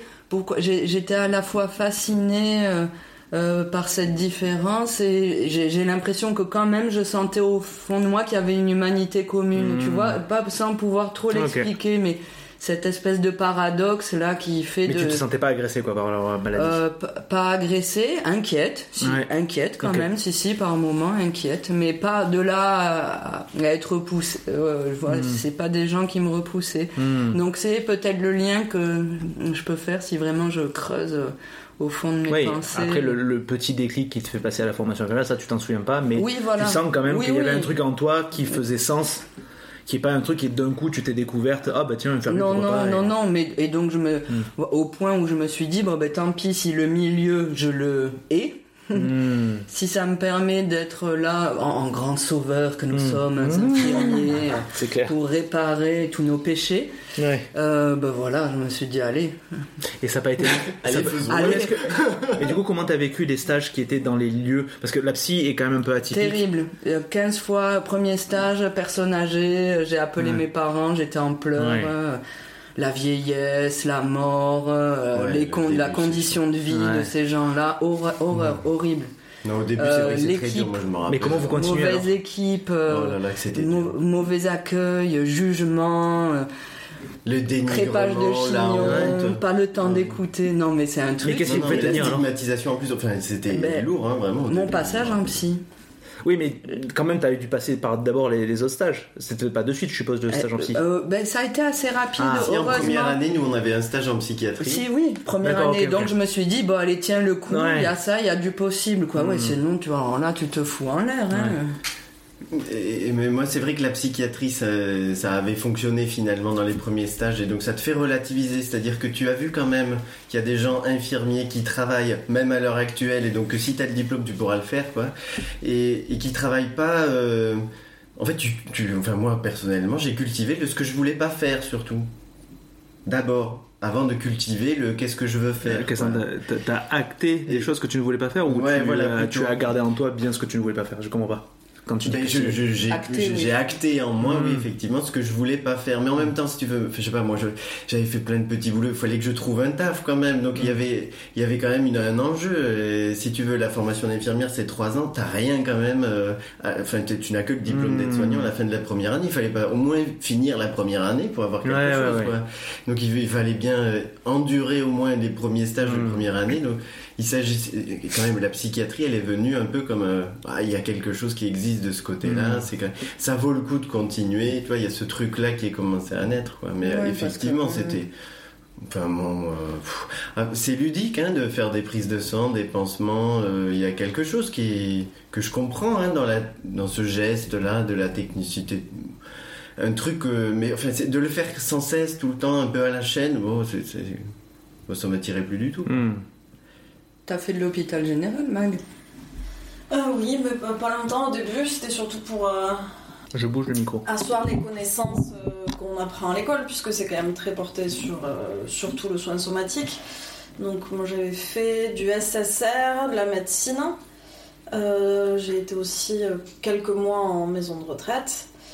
Euh, voilà, mais euh, après, enfin, moi je sais que dans ce qui m'intéressait dans le métier d'infirmier, parce que j'avais fait des études de médecine pour pouvoir être sage-femme, psycho parce que je savais plus trop où aller et que je me suis dit quand même il faut trouver quelque chose. Mais tu voulais t'occuper des autres quand même. Oui, oui, oui, bah ça, moi j'ai trempé dedans quand j'étais petite, on va dire ça comme D'accord. ça, ça faisait partie un peu de la culture familiale, euh, D'accord. ce côté-là d'être tourné un peu vers. Parce que tes parents font quoi si c'est pour être un peu. D'accord. ouais. Et tu voulais pas faire EduxP Euh, non, parce que j'avais envie justement qu'il y ait quelque chose avec les mains et de, du, de, de- je trouve, psycho me plaisait pas pour ça et pour la, re- la responsabilité que ça représentait de, de voilà d'avoir, euh, je sais pas ce que j'imaginais, mais en tout cas il y avait quelque chose qui m'impressionnait un peu dans le Mm. fait d'être euh, ce recueil-là et le seul et l'unique qui décide Ouais, ouais, ouais. d'orienter quelqu'un, Mm. alors qu'en fait c'est pas ça. Et du coup, le, ma, ma coloc passait le concours euh, d'infirmière, et je me suis dit, ah mais oui, tiens, dis donc, ça c'est pas mal, ça allie à la fois euh, Mm. le, le soin, la présence, le relationnel, et quelque chose de ses mains à- de pouvoir mettre, euh, les doigts dans les gens. Hmm. Petit plaisir. Enfin, en tout cas, Elle est payée que comme ça, hein. Elle a pas de salaire, hein. C'est son, truc, c'est tu, tu peux toucher tant que tu veux des gens, mais on te paye pas. Et voilà, et du coup, ce qui est marrant, c'est qu'aujourd'hui, bah, je suis en... après avoir fait donc ce parcours un peu dans, les soma- dans le somatique, j'avais très très envie d'aller directement assez vite en psychiatrie. C'est ce qui m'intéressait le plus dans le soin, le- la question de la relation. Et surtout, le somatique le confirmait complètement. Là, le- tu rentres, tu sors du boulot et tu te dis Ah ouais, la dame là, elle, avait, elle était pas bien, elle avait mal au ventre. Je lui ai filé du space-fond pour pouvoir répondre à quelque chose, mais en fait, je sais très bien qu'elle avait juste besoin que je me pose 10 minutes à côté d'elle, d'écouter un peu euh, son Mm. angoisse par rapport à ce qu'elle vivait. Mm. Et en fait, comme je n'ai pas eu le temps de m'asseoir, faire pipi, manger un morceau, boire un verre d'eau, bah, je suis rentrée chez moi et c'est là dans la voiture, je me dis Ah mince, j'aurais pu prendre le temps d'être ça auprès d'elle. Et donc voilà, je me suis dit, tiens, cette filière-là, on est beaucoup là auprès d'eux, et un peu moins dans les soins. Et je- on se rend compte qu'en fait, les soins, on s'en éloigne très très facilement. Et qu'on peut mettre des doigts dans la terre et planter des trucs. Et dans des gens accessoirement. Et aussi Et dans des gens voilà, accessoirement. après, ça, c'est vraiment. Non, on s'é- on s'éloigne pas du Quoi On s'éloigne pas du soin en faisant ça. Oui, oui, enfin, du soin technique, quoi, dans le sens de vraiment. euh, Hmm. Il y a une technicité relationnelle. Oui, oui, c'est ça. oui, mais qui est moins dans, le... mais qui est moins dans les mains, du coup. euh. Bah, l'une des euh, techniques qu'on m'a appris moi dans la formation, il y avait un truc qui, on appelait pas ça massage parce que ça était propre au kiné ou au, aux professionnels de la relaxation, et on appelait ça toucher dans le soin. Ah, toucher. Donc on touche dans le soin. voilà. Bah, mais ça, t'as déjà essayé de le dire à. J'ai essayé, ouais. un papy, J'ai essayé- euh, non, j'ai essayé j'ai Je vais vous faire un toucher Non, mais- massage. À moi, il m'a regardé avec des yeux brillants. J'étais là, on s'est pas bien compris. J'ai- essayé de le dire à des collègues, déjà ça les a fait rire. Ah bah ouais, mais c'est Et alors depuis, que je travaille en plus avec les enfants, quand je dis je vais te toucher, Ouais, il y, a il y a un peu des... C'est bien, c'est important. Tu vas pas le toucher, non? Et en même temps, en psychiatrie, le toucher est quelque chose qui euh, Ouais, intéressant hein sens aussi parce que bah, c'est vrai que c'est des personnes qui sont pas forcément souvent en, en contact physique. euh, T'as réussi à toucher assez rapidement les patients, être en contact physique j'entends, parce que je trouve que moi, pour avoir fait beaucoup d'admissions et compagnie où il fallait calculer la dangerosité, parce qu'on est beaucoup dans... Enfin, je fais partie d'une génération de formés infirmiers où on nous disait, euh, quand tu vas en psy, tu fais attention à la distance d'un bras ou voire d'une jambe pour pas te faire casser la gueule. De formater, dois- tu veux dire. Ouais, c'est ça. C'est ça. Et euh, tu dois pas, euh, tu dois faire attention à pas être trop proche, ni dans ce que tu racontes de toi, ni dans ce que, ni dans le physique pour pas qu'il s'attache ou quoi. Enfin, il y a plein de trucs ou de distance soignant soigné que j'ai moi appris au fur et à mesure à déconstruire. Quand je suis parti de mon service d'admission, C'était en Euh, quelle année, pardon? ben, euh, je suis sorti en 2011. Ah la ouais. formation 2008-2011, j'avais l'ancien programme, enfin j'étais le dernier de l'ancien programme. Et euh, quand je suis euh, sorti, je suis allé dans des services où on me disait faites attention à la distance, tout ça, parce qu'on apprenait aussi euh, la juste relation, Eh la, la juste distance soignant-soigné. Oui, oui, on en parlera. Voilà, c'est ça. Euh, mon, mon mémoire était un peu là-dessus, sur euh, comment en fait ça a évolué au fil du temps, que c'est pas toujours été ça. Et en fait, apprendre à déconstruire ça au fur et à mesure, ça m'a pris vraiment beaucoup de temps. Parce que il y avait un côté, quand je suis parti de mon service d'admission, pour finir là-dessus, Mm. Avant d'aller en pédopsie, Mm. j'étais dans, le, j'étais dans la fin où on commençait à dire aux soignants, bon, il y a- il y, a eu des abus dans un autre sens aussi, mais on leur a dit, non, vous, maintenant vous leur dites vous, vous les, euh, vous, vous êtes, pouvez pas vous permettre de faire du copinage, euh, alors que nombre de patients pour qui j'ai commencé à dire le prénom, le fait que je puisse faire au moins une accolade. Alors évidemment, parce que tous ne sont pas dans un état de salubrité, euh, de, de soins super, donc c'est pas super agréable, mais il y en a certains, au moins une petite distance ajustée, ça marche bien. Et euh, au contraire, comme ils étaient dans un truc où il fallait tout contrôler, tout machin, mettez-vous à distance, il faut dire vous, même des gens qu'on avait pris le coup de, de tutoyer depuis des années, quoi. Bref, donc tout un travail, et c'est ça un truc à questionner en permanence, le toucher, quoi. Le toucher, l'approche, la, la proximité avec le patient. De, de se déconstruire et de dire que c'est des êtres humains, et que c'est pas que des patients, tout ça. Donc ça va, excuse-moi, mais ça me faisait sens. euh. Ouh là là Mais ouais, mais réagir, hein, putain mais non, mais je veux dire, c'est c'est sans, sans. Je veux dire, je me. Je, je Oui, pas. oui, tu je- je- relates, non, non, euh, ouais, je relate un truc, quoi. Je veux dire. euh, Ce dans quoi bah, mais ça nécessite tous baigné toute une déconstruction. dis hein. Ça nécessite toute une déconstruction. Ouais, oui, Oui, oui. oui, non, non, bien sûr. Moi, je me- euh, ah, Ça fait quoi, mon... justement, ce stage dans le service où on travaille aujourd'hui, Mm. premier stage, MSP, et Mm. donc je propose... Mise en situation professionnelle d'un test de pratique. C'est ça, et là, je propose euh, de faire un massage euh, Mm. sur le visage, mon Dieu, qu'avais-je proposé, d'un patient. Et alors là, je te dis pas les euh, levées de bouclier, quoi. Mais non, on ne touche pas un truc comme très Mm. général, même pas spécialement Mm. adapté à la personne dont il s'agissait. C'était, on touche pas euh, le, le patient psy. euh, et effectivement, ça n'a pas été évident. Donc petit à petit, bah, je, je, je l'ai fait quand même. Et Mm. j'ai eu entre parenthèses une super euh, note parce que c'était ajusté en tout cas ce jour-là vraiment Mais oui. au patient qui a pris énormément de, de plaisir là-dedans et à qui euh, ça fait vachement de bien au contraire de d'être rassemblé et de sentir un peu les limites à ce moment-là de son Ouais. visage quoi mais oui du coup moi, enfin ça me fait complètement écho c'est vrai tu te marrais par, un peu par rapport à c'est- surtout que ça te faisait réagir, je pense, parce Bah que oui. c'est agaçant, c'est des discours qui nous agacent, mais, on les a vécus. euh, Mais il faut les comme toi, déconstruire. ouais, mais c'est pas évident de les déconstruire. Non, Quand t'as pas le, le terreau autour de toi qui est dans une réflexion, ou qu'on te permet pas cette réflexion, qu'on te, que t'es en plus tout le temps soit à te prendre des coups, des insultes et des machins et comme ça, t'as plus le temps de prendre du recul et de te dire euh, bon bah c'est quand même un être humain en face. Bah, après des fois ça, le fait de pas voir que c'est un être humain, quand tu te prends des insultes, ça te permet aussi de décentrer le truc parce que des, le nombre de saloperies qu'on se reprend dans la, dans la tête euh, longueur de journée. euh, Ben, on, est, on essaye souvent de le déconstruire auprès des, des, des personnes qui arrivent, des stagiaires, pour avoir entendu régulièrement un collègue infirmier psy le dire, mais on nous parle toujours à l'école de bonne distanciation, bonne distance, et moi je parlerais plutôt de juste proximité. hmm. Et, et, ben, Mm. du coup, ce renversement, je le trouve hyper parlant. euh, Bah oui, parce qu'il veut tout dire. La langue française, elle est foutue. Quand on s'adresse à quelqu'un avec qui on n'a pas élevé les cochons, on a tendance à le, vivo- à le vouvoyer plutôt qu'à le tutoyer. Donc oui, effectivement, il y a des choses comme ça qui se mettent en place. Mais c'est la langue française qui le veut.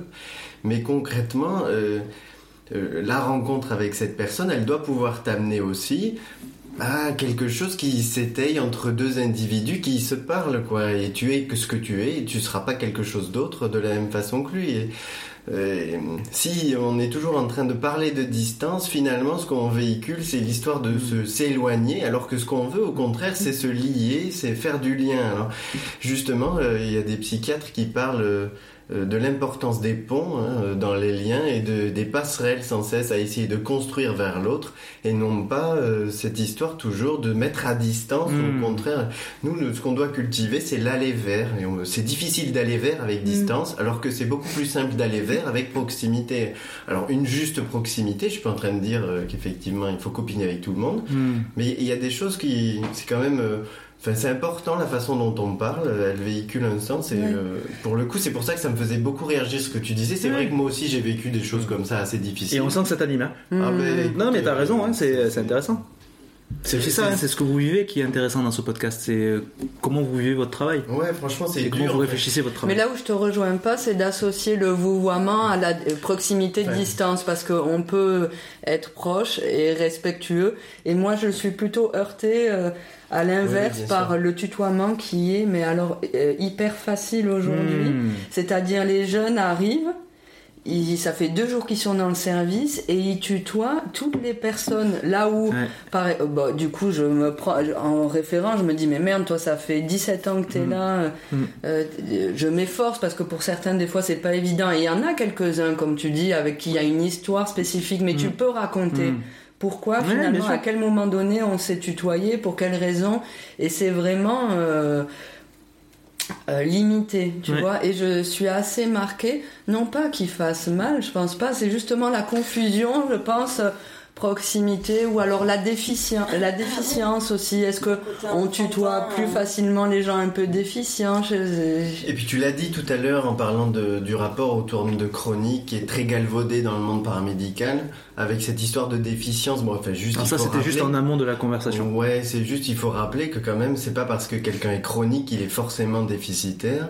Et de la même façon, c'est pas parce que quelqu'un est déficitaire qu'il est forcément chronique. hein. On parle pas Mm. du tout de la même chose. Euh, Alors, chronicité- de chronicité. chronicité ou de déficience, juste euh, Voilà. et, euh, pour aller donc jusqu'au bout de ce que je voulais dire, c'était juste euh, la façon dont on s'adresse à l'autre, effectivement, elle est codifiée par la langue française, c'est tout ce que je voulais dire. Et c'est pour ça que en première intention, quand quelqu'un arrive, on a plutôt tendance à utiliser le vous. Disons que Après, c'est vrai que maintenant, dans l'époque moderne qu'on traverse, on est moins codifié autour du vous que ce que a pu l'être mes parents et mes grands-parents, c'est clair et net. Alors il y a des vous très proches et des tu très éloignés. hein. c'est ce que je veux dire. Euh. Il y a des façons d'être très dénigrant et de vous Ouais. quelqu'un et au contraire euh, très respectueuse et de rester dans quelque chose qui peut être du tu. Je me permets juste, Ouais. juste avant que tu interviennes. Virginie, Je et Magali, si tu veux intervenir, mais je veux juste qu'on définisse des termes parce que c'est important quand on nous écoute de savoir ce dont on parle. On parlait de chronicité et euh, l'autre terme c'était euh, déficience. La chronicité, c'était en fait en, en pathologie, c'est quand une maladie s'installe sur la durée, qu'elle a une sorte de stabilité. Mais en Dans- fait, il faut arriver à différencier. enfin, Virginie le dit vachement mieux que moi, mais il faut arriver à différencier ce qui est de l'ordre de la chronicité de ce qui est de l'ordre de la chronicisation. Alors, d'un- Là, on devient technique là. Vas-y, vas-y. Ben, mais concrètement, ça a du sens. C'est-à-dire que la chronicité, euh, effectivement, il y a quelque chose, je sais pas, le diabète, euh, une forme de chronicité, oui. Quand euh, quelqu'un euh, développe un diabète de mal en pis, eh ben, effectivement, il va avoir du mal à produire de l'insuline et donc constamment, il y aura quelque chose, une attention particulière autour de cette production Mm. d'insuline. De la même façon, quelqu'un qui développe euh, des, des troubles de l'ordre de la psychiatrie, pour parler généralement, même si c'est pas très juste de dire ça, mais c'est quelque chose qui a tendance à s'installer et donc forcément euh, il y a des choses qui se mettent en place. Euh, le délire peut être chronique par exemple chez certains, mais la chronicisation est tout autre. hein. c'est plutôt l'environnement dans lequel baigne le sujet qui progressivement l'amène à répéter euh, et à mettre en place des situations quasi identiques ou toujours sur le même mode de réponse. Et cette chronicisation, là, on n'est pas fade, hein, on peut en faire plein de choses, on peut travailler l'institution, on peut travailler notre Mm. rapport à l'environnement, et on peut faire en sorte, et de créer des espaces d'ouverture dont on parlait avant, pour essayer justement de permettre à ces individus aux prises avec euh, l'institution et le rapport à l'institution de se modifier justement. Et ces chroniques-là dont on parle, eh bien, ils sont pas forcément déficitaires, Mm. ils sont pas forcément euh, euh, pas intelligents ou en tout cas dans un rapport euh, d'un manque d'intellectualisation, bien au contraire. Ils sont peut-être plus aux prises avec euh, ce Mm. qui est de l'ordre de comment fonctionne euh, l'institution, de ce qui est institué et qui devrait peut-être euh, se questionner. Oui, mais ce qui piège aussi dans la relation qu'on a avec eux. C'est-à-dire que voilà, Ben, qui nous prend aussi par la même façon quand on est infirmier dans le service. Donc il va falloir nous arriver à nous décaler de ce rapport-là pour essayer justement Mm. de le mettre en lumière, de le questionner et de voir son influence dans la mise en place de, de tout le monde. Enfin, je veux dire, et concrètement, il y a des choses bêtes quand même. hein. S'il n'y a pas de rouleau de papier toilette dans les toilettes, écoute, c'est pas très étonnant qu'il y ait des traces de sel un peu partout Mm. et que les gens soient dégueulasses. Mm. Enfin, et, ça paraît débile de le dire comme ça, mais enfin, combien de fois il faut lutter pour avoir des Mm. rouleaux de papier toilette ou encore essayer de mettre des dividoires Il faut pas oublier qu'aussi notre relation in- influe sur la, la pathologie, c'est-à-dire que si on infantilise en permanence un patient, il va reproduire des comportements qui, auxquels il est familier, tout ça. Je t'ai coupé la parole tout à l'heure, Virginie. Tu voulais dire quelque chose par rapport à, juste avant qu'on parle de chronicité, de je me souviens dépendance plus. Non, c'est pas, c'est pas grave, ça reviendra. Mais la- le- sur la chronicité, du coup, ça me fait associer à autre chose. La chronicité, c'est un terme, euh, il me semble souvent qu'on entend péjorat- de façon assez péjorative. Et il y a hum, des, psychiatres assez chouettes là qui essayent de déconstruire justement ce qu'on colle à la chronicité et qui dit mais la chronicité, c'est aussi quelque chose qui peut être rassurant et dont les, les, les personnes hospitalisées ont besoin. Et en fait, ce qui est surtout important, c'est que la chronicité, elle soit vivante Hmm. et pas mortifère. Et je Mm. trouve que ces termes sont assez Hmm. euh, sympas, imagés et suffisent d'eux-mêmes en fait pour euh, euh, comprendre que le tout, c'est essayer de rester vivant et pas se laisser engloutir par euh, nos répétitions, euh, celles en lien avec la pathologie et comment on remet un peu de de, de vie au sein de nos services. Enfin, je sais pas toi ce que ça évoque chez toi, Ouais, mais bah, quelque part, il y a un quotidien euh, qui, qui, qui existe chez tout le monde hein, avec Mm. des habitudes. Et c'est vrai que le fait d'être à l'hôpital avec des personnes soignantes qui nous observent, ça, des fois, ça décale le propos de choses simples qui sont juste, ben, moi, je fonctionne comme ça. Et comme je suis dans une institution, il faut en plus que j'adapte euh, Hmm. à l'endroit où je suis, alors que en fait, ça serait quelque chose. Enfin, on n'embête pas les gens qui mettent leur tasse là plutôt que là le matin, qui préfèrent pas la laver ou la laver. Enfin, je sais pas, c'est un peu bête. les Mm. exemples. bah non non. Non, mais Mais chez voilà, moi, il y a ça le- m'ennuie. Il y, a le- il y a le fait d'y donner des fois en permanence un sens de, de soins, d'observation, et que parfois en fait c'est juste simplement la vie quotidienne et pas plus. Quoi. Hmm. Mais, Et euh, comment on lutte euh, contre le contre le, la chronicisation du soignant? C'est-à-dire que vous avez fait 16 ans que vous y êtes. Comment vous faites pour renouveler votre pratique, pour éviter de rentrer dans des schémas qui, à un moment, sont un peu trop plan-plan ou qui sont durs à re-questionner et compagnie? Est-ce que, est que vous mettez en place des trucs ou est-ce que vous, vous estimez que c'est bien d'avoir une routine et finalement euh, c'est confortable et c'est ça qui fait qu'on y reste Non, non, je pense pas. Il y a de la formation quotidienne, participer à des colloques, hmm. bouquiner. Et puis c'est un truc qui dès, le départ, c'est une façon quand même de travailler, inspiré, qui nous, qui nous parle et qui nous porte, qu'on appelle psychothérapie institutionnelle, et euh, qui a quand même euh, euh, comment dire, comme base de balayer devant sa porte mmh. avant de faire, mmh. avant de faire les fameux ponts ou pour pouvoir faire le pont vers le patient, pouvoir balayer un peu. Et donc c'est un travail quotidien qui est pas évident, mais de remise en question euh, collective, euh, pouvoir euh, échanger sur un passage à mmh. l'acte, par exemple. un truc qu'on a repéré et ce qu'on disait tout à l'heure, il, il, faut pouvoir s'entendre et se faire assez confiance pour arriver à se, à se dire ce genre de choses. Mais si il n'y a pas d'analyse institutionnelle, mmh je te rejoins, ça tombe pas du ciel, mais des fois il suffit qu'une personne relève un truc et hmm. l'amène aux autres pour que tout d'un coup ça vienne éclairer un peu nos lanternes, nous faire se décaler par rapport à un truc, se questionner, et c'est souvent eux. Hein. Hmm. Les Très clairement, c'est les patients qui nous forment hein, hmm. et qui nous disent comment être ou ne pas être. C'est les plus alertants, c'est eux, si on est un temps soit peu à l'écoute, c'est eux qui mettent l'alarme là, hein, tout d'un coup. Donc, euh, ouais il y avait une phrase qui, m'a été dite euh, quand je suis rentré en psychiatrie, il y avait, mais qui a été amendée après. On dit on rentre pas en psy par hasard. Bon, vu le, le, contexte conjecturel, euh, la conjecture de l'emploi et compagnie, non, si, ça peut être un peu hasard qu'on arrive en psy. Par contre, ce qu'il me disait, ce qu'on a dit, non, c'est on n'y reste pas par hasard. Et euh, en fait, parce qu'on travaille un peu sur soi aussi, euh, Mais vous, individuellement, euh, donc toi, c'est ce mouvement-là qui te fait rester, qui te donne envie de continuer à rester dans ce service-là, qui te donne un peu des billes pour revenir chaque jour?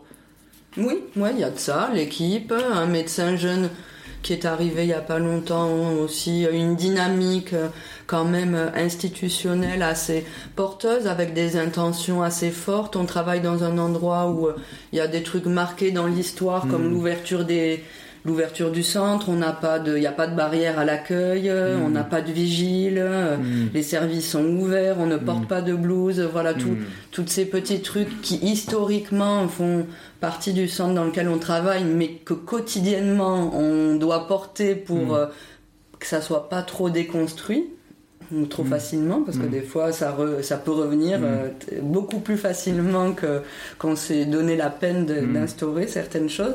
Et là, les médecins sont quand même dans cette dynamique avec l'idée de travailler vers euh, le zéro isolement, zéro contention, et c'est des choses euh, qui nous parlent. Moi, rien que ça, si tu veux, gomme les petits différents qu'on peut avoir après au quotidien. Euh, porte un peu. On se dit une page euh, s'ouvre là, ça redonne un peu d'espoir. Moi, j'avais, mmh, ces dernières années, je commençais à être un peu fatiguée et désabusée. Mmh. Mais j'ai l'impression que c'est cyclique un peu, hein, au fur et à mesure que les, les, les, gens arrivent. Ben, si c'est compliqué, mmh. ben, ces personnes-là, il faut travailler avec le temps qu'eux, puis ces gens s'en vont, d'autres viennent. Et moi, j'ai l'impression qu'on a la chance de redémarrer une histoire euh, en tout cas, avec des jeunes qui ont du désir et qui est respectueux surtout. Je sais pas. Si vous le partagez, même. Bah, après, moi, ça fait bien longtemps que vous que je suis là, et en plus, ayant eu un bébé là, dans pendant la période du service, moi je suis arrivée en 2020. En 2023, j'ai eu 9 mois de poste, donc je suis encore dans un processus de découverte, surtout que le, le service précédent où j'étais était un peu l'antipode de ce que recherche euh, aujourd'hui les médecins, mes collègues, enfin moi-même, hein, du coup, euh, dans, dans ce que peut être le soin en psychiatrie. Donc euh, pour le moment, dans ma carrière, j'ai beaucoup changé de lieu de travail, mmh. donc je sais pas après si j'aurai euh, la capacité à rester de longtemps, ça j'en sais rien, mais en tout cas, je sais qu'il y a une question qui est déjà venue de me dire mais si je pars ailleurs, est-ce que je vais pouvoir en faire autant? Parce que vraiment, je trouve qu'on a la chance d'avoir ce service et là, en plus, avec un médecin qui soutient euh, cette démarche-là, qui, qui propose, enfin voilà, les- ce que je disais, les outils de soins autour de- de- d'ateliers thérapeutiques, de médiation. qui C'est pas lui euh, qui les propose, hein, mais. Non, non, mais le service propose ça et le médecin Voilà. le soutient, parce que Oui, oui. Voilà, bah, voilà. ça prend sens, hein, si le Oui, oui, médecin ne sûr. soutient pas, il se passe rien. Oui, oui, oui, oui. Parce que le, ma- Mais le médecin le- est chef de- des soins, mais pas chef des RH. C'était juste pour répondre à Virginie, parce qu'effectivement, avant, c'est des nouveaux qui viennent d'arriver, c'est super. Ouais. Moi aussi, je suis d'accord pour la page 9, etc. Et donc, effectivement, ils soutiennent ces démarches de soins. Mais, enfin, je veux dire, les précédents les soutenaient aussi, mais ils les soutenaient sans, sans en faire. euh, euh, sans- euh, comment dire met- nous met- ils ne mettaient pas des bâtons dans les roues. Si nous, Mais on il avait les portait de pas l'envie, tu vois. Donc ils les portaient pas vraiment, mais ils nous entravaient pas quand on les portait, tu vois. C'est c'est un peu ça l'idée. Et c'est- ça a pas le même sens quand même d'être avec des nouveaux médecins qui portent eux aussi en eux quand même ces histoires d'activité, plutôt que euh, ceux qui les portaient moins en tout cas. Hmm.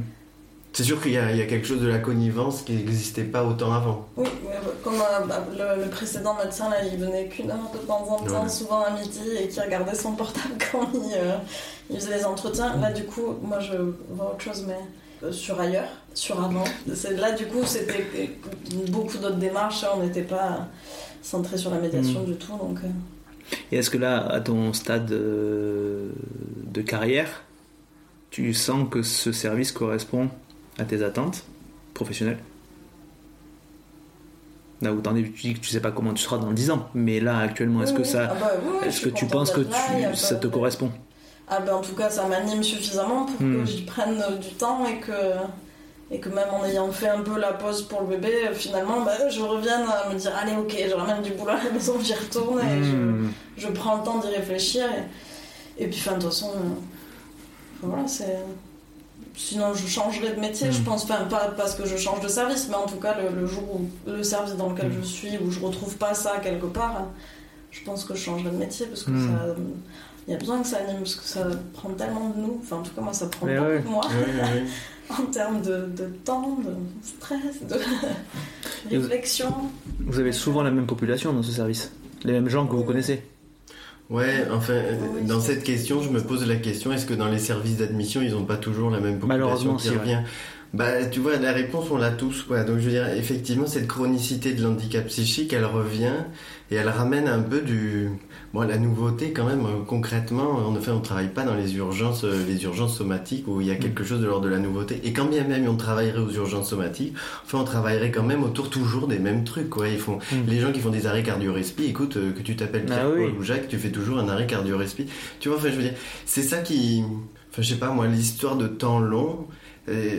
Enfin, on va tous se décaler progressivement du travail en propre pour quelque chose de comment on le construit et comment on, le met en pratique concrètement quoi. Dans le service où on travaille, ben, il y a beaucoup de marge de manœuvre.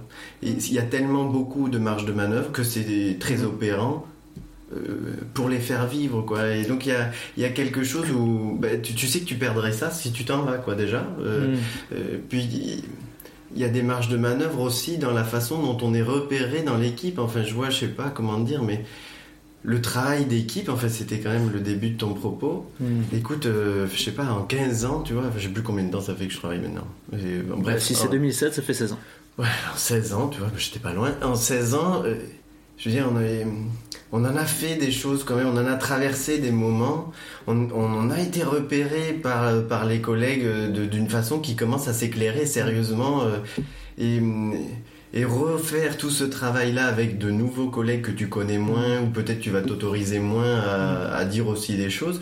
Tu vois, il y a tout cet enjeu-là aussi qui existe, quoi. Je sais pas, moi, de- ça m'habite pas spécialement d'aller voir ailleurs euh, spécialement, mais alors en plus en me disant ça, tu vois, ça, ça m'habite encore moins, quoi.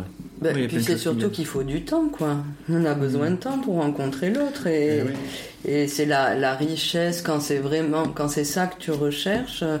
euh, moi, j'ai mis parfois énormément d'années avant de vraiment Mm. arriver à rencontrer, à ce qu'il y ait une accroche Mm. avec un patient. Et c'est et c'est ce qui fait no- notre force, je pense aussi, qu'on est qu'on peut être amené à être repéré euh, positivement ou négativement, peu importe, mais Mm. le temps est essentiel. Moi, ça me questionne beaucoup sur ces services tourniqués là.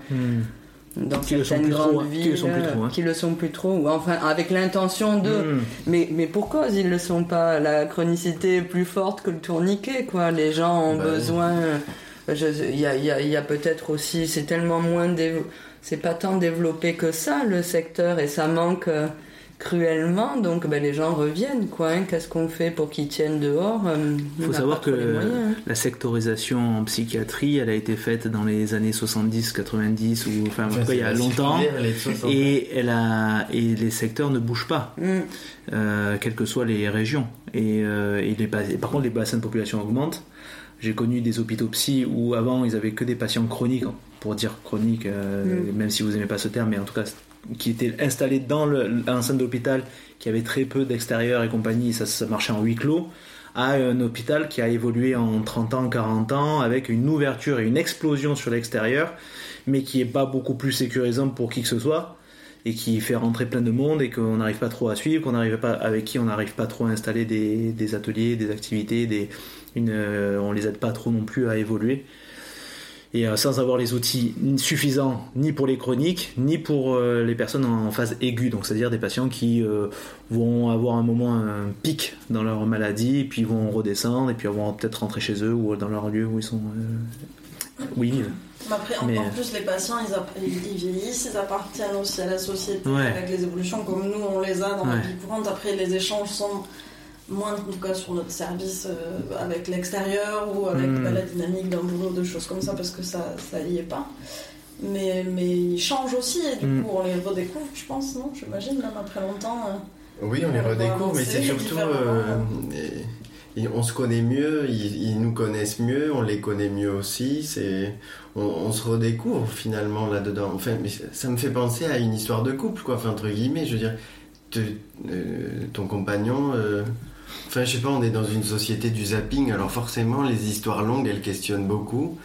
Mais bizarrement, euh, si on renverse la situation, euh, ce qui me questionne le plus, c'est pourquoi est-ce qu'on passerait à autre chose, quoi. Enfin, bon, je trouve que quand même cette histoire dans le travail de de changer de travail, de faire les choses autrement, il y a des trucs un peu euh, institués par le management là, euh, ces trucs, euh, enfin qui quand ça même. assez récent, hein, parce que, enfin. si Enfin, ça a regarde toujours été. Regarde-moi, mon Oui. père, quand j'étais gosse, euh, il fallait qu'il soit muté pour pouvoir être augmenté. Il y a un truc de l'ordre de l'expérience grandissante parce que justement. T'as fait euh, tu- 50 choses. T'as ouais. fait plus de choses que d'autres, quoi. euh, Et on le sent, euh, tu vois, ton, ton livret de compétences, il va grandir parce que justement, tu vas pouvoir travailler dans tel service, tel autre, tel autre. Enfin, si c'est pour survoler les choses comme ça, oui, ah ouais, tu vas être compétent, ouais, mes fesses, quoi. Enfin, tu vois, enfin, je veux dire, le, le travail, l'engagement, euh, la façon dont tu habites, tu habites concrètement un lieu et la façon de développer euh, ce regard professionnel sur ta propre pratique, écoute, il prend, tout- il prend du temps et, et ce temps-là, on peut pas en faire l'impasse, quoi. Donc, euh, je, je- et c'est dommage que ce soit pas, euh, tu vois, par la société un peu valorisé justement les histoires de temps long au même endroit, quoi. Parce que Ouais. effectivement, euh, on peut bouger, être mobile, partir dans tout plein de services et faire de la merde. Et de la même façon, on peut rester au même endroit et faire de la merde. hein. Donc euh, l'idée, c'est vraiment un engagement d'être dans quelque chose qui te permette de travailler. Je, je pense pas que c'est un rapport véritablement avec le fait d'être muté, de bouger ou autre, quoi. Le, le truc, c'est d'avoir envie. euh, c'est... Bon, pardon. On sent que ça t'anime, mais c'est intéressant parce qu'on sent que ça vous anime c'est important de, savoir ce que vous vivez dans votre travail parce que c'est ça que je veux faire entendre, c'est que il y a une pluralité des voix, une pluralité des vies, des parcours et il y a quand même pas mal de similitudes entre certaines personnes qui potentiellement ont des parcours différents. Et donc c'est intéressant qu'on puisse savoir qu'on n'est pas seul à vivre nos, expériences Ouais, personnelles et professionnelles. Et qu'en même temps on a beau avoir des parcours différents, ben, on peut se rejoindre. Et à l'inverse on peut avoir des parcours similaires et complètement partir ailleurs. Mmh. Vous avez fait 16 ans que vous vous êtes ensemble dans le même service et pourtant vous avez l'air quand même d'avoir des points communs et des divergences euh, sans pour autant que ça vous empêche de communiquer l'un avec l'autre. Ah oui, moi c'est bien engueulé quand même pour en arriver là, mais c'est vrai que c'est. Tu lèves les sourcils, Mag Non? Non, non. Non mais c'est intéressant. C'est vrai que c'était pas, c'était pas évident parce qu'en plus on a fini la formation d'infirmière ensemble et on Ah, vous se êtes un petit connaissait couple, en pas fait. spécialement. Bah oui, vous Non, on êtes se un petit connaissait pas spécialement à ce moment-là. C'est quand même, euh, c'est rigolo. C'est venu après quoi. C'est parce que pff, non, euh, enfin bon, on se voyait mais on se connaissait pas spécialement à l'école. Et donc en parlant d'un peu de l'extérieur et tout, quel est l'impact de vos métiers, de votre métier dans votre vie de tous les jours? Ouf, ça nécessite un. Euh, bah, moi, il est, je, vais, je vais dire, il est assez fort, je crois, euh, dans le sens où, en tout cas, depuis que je fais le métier d'infirmière, c'est pas forcément le poste récent. J'ai l'impression que y a, j'ai un quota, c'est surtout sur la patience et la fatigue que ça joue énormément, et que j'ai un espèce de quota de patience par jour, et que ben, en fonction de combien j'ai puisé dedans, ben, des fois je rentre et c'est plus ou moins euh, de disponibilité, d'envie de faire. Hmm. Et donc oui, oui, non, je le sens. Puis même des questions importantes, des vécus de, de choses qui m'ont marqué, de, de- de choses qui n'ont pas bien fonctionné ou que j'analyse comme étant pas bien fonctionné, ben, je le ramène quand même pas mal à la maison, ça me fait beaucoup Hmm. réfléchir. Donc non, non, ça a un impact fort. Insomnie, des trucs comme ça. Bien que après, je... J'arrive à quand même faire un peu la part, mais je, je trouve que là, enfin, non, mais même en somatique, hein, je crois que c'était fort. Après, ça dépend des personnalités surtout, mais, mais voilà, ouais. Mais euh, Bah ouais, écoute, on veut, je pense qu'on fait un travail de, la rencontre de l'autre et elle nous laisse pas indifférents cette rencontre, sinon on serait plus là, quoi. Et donc oui, bien sûr que ça m'habite, bien sûr que ça existe quand je suis tout seul, bien sûr que ça habite quand je suis dans ma relation euh, amoureuse, ça veut bien m'habite tout le temps, quoi. Enfin, ça habite mes nuits, ça habite mes jours, euh, et c'est comme ça et ça me va en plus, quoi. Mais c'est dans le sens plus les, les, les, les, re- les rencontres que tu fais dans ton travail qui euh, t'habitent ou c'est plus le. le- travail Ah Il y a un truc là. J'ai loupé le truc. C'est juste, c'est des trucs que j'ai cru comprendre, voyons comment elle a regardé, mais ça n'a Ah mince, j'ai loupé, j'ai loupé le truc. Ah bah, nous aussi, mais c'est juste Il y a mal. une, euh, oh non, il y a une blague en commun que j'ai loupé. ah non, c'était très bête. Ah oui, c'est rigolo. alors, Oui, ça. du coup, je suis ah, ma bite, ma bite. je l'ai compris. C'est comme ça, mais ça m'a donné envie de rire. Ma bite, ma bite, je me suis rendu compte. Ah, le après coup. signifiant. Ouais, maintenant pourquoi les gens restent dans ce podcast? Au début, ils sont en appréhension, une fois qu'on a parlé de mot bite, ça y est. Ça va Excuse-moi, j'ai perdu. Oui, non, mais c'est pas grave. Donc, Après, alors, juste, je mets une petite, je mets une petite euh, bémol, il est 5h. Tu, sais, Ouais. t'as- tu m'as dit 5h30. Ça- On peut se faire encore un quart d'heure? Oui, oui, oui, oui. Parce qu'après, je veux juste penser sur des petites Oui. recommandations que vous avez. Mais là, juste savoir vite fait, en gros, c'est intéressant parce qu'il y a plein de questions que j'ai envie de détailler, d'approfondir. voilà. Là, juste l'impact de votre euh, travail, donc les rencontres. euh, Est-ce que tu penses que tu n'as pas la même relation amoureuse depuis que tu. Enfin, tes relations amoureuses dans l'absolu sont différentes depuis que tu travailles? Est-ce que du coup, tu, tu appréhendes la relation à l'autre à l'extérieur différemment depuis que tu travailles? Ou est-ce que tu penses que c'est juste une continuité? Est-ce que. Tu vois, en quoi ton travail impacte ta vie perso? En fait, pour répondre à ça, ça me fait écho à tout ce que vous disiez au début de comment je suis arrivé à l'école d'infirmière et comment ça impacte. Bien sûr que ça a un impact, mais je pense que de toute façon, tous les tafs ont un impact euh, et on est comme on est. Donc, euh, écoute, si je pense que ça a un impact, après, de quel ordre il est, je serais quand même euh, assez embêté pour te répondre.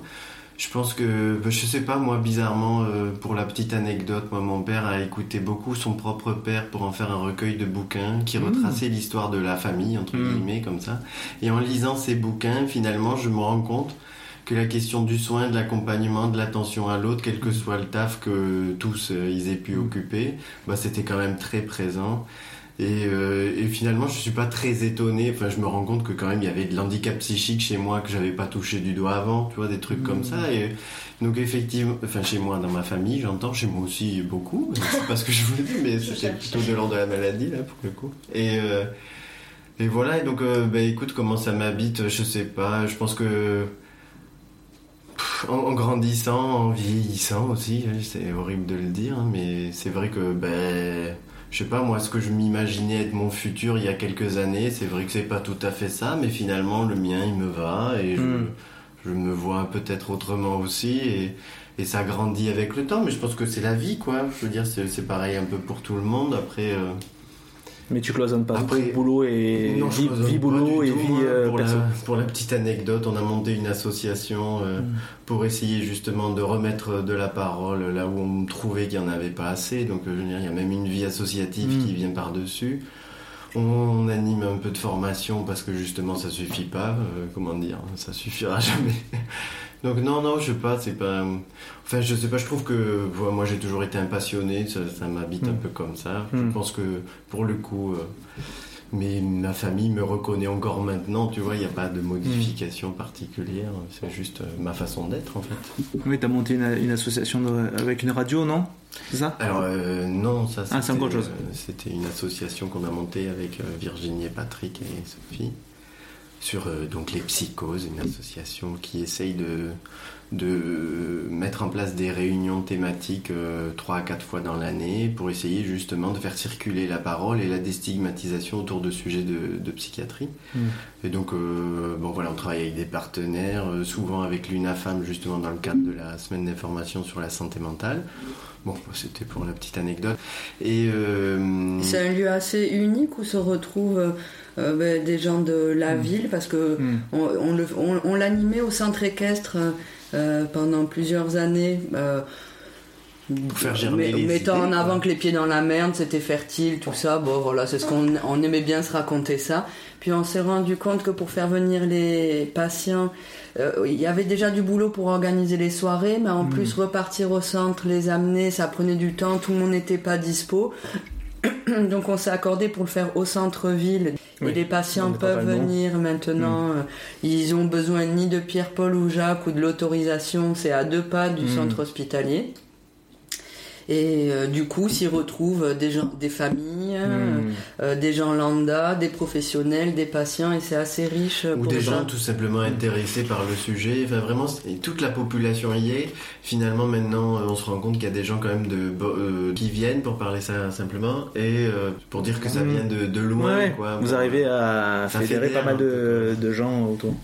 Enfin, pour avoir euh, vu les soirées et euh, être venu, euh, être venu aux soirées proposées, du coup, que j'aime bien aussi. Donc il y a des gens qui viennent de partout, mais aussi un mélange de, de, de différents sujets entre le côté art plastique, expo. Des fois il y a du sonore, il y a souvent une personne qui va. euh, partager son expérience, parce que là, les dernières que j'avais vues, moi, c'était ça, ou un film, et qu'en fait, il y a plein de supports qui se mélangent pour créer une, con- une discussion autour d'un thème, mais qui est nourri par ce qui est présenté. Mm. Ça, c'est assez intéressant, parce que c'est pas... euh, c'est pas juste euh, Oui. Ouais, pas très- une idée, ça peut être développé sur plein Oui, de choses. oui. Du coup, ça, ça vous Il prend y a un sacré travail derrière, je Ouais. pense, et que, et Ça que vous prend du temps perso, ce quoi. Ah, bien sûr. Ah bah c'est associatif, oui, alors c'est que du temps perso. hein. D'accord, et donc toi, quel est le retentissement sur ta vie perso de tout ce que tu fais? Euh, bah, moi c'est particulier puisque euh, je vivais jusqu'ici, enfin je vis toujours avec, mais il est donc à la retraite avec un infirmier qui travaillait avec nous. Mhm.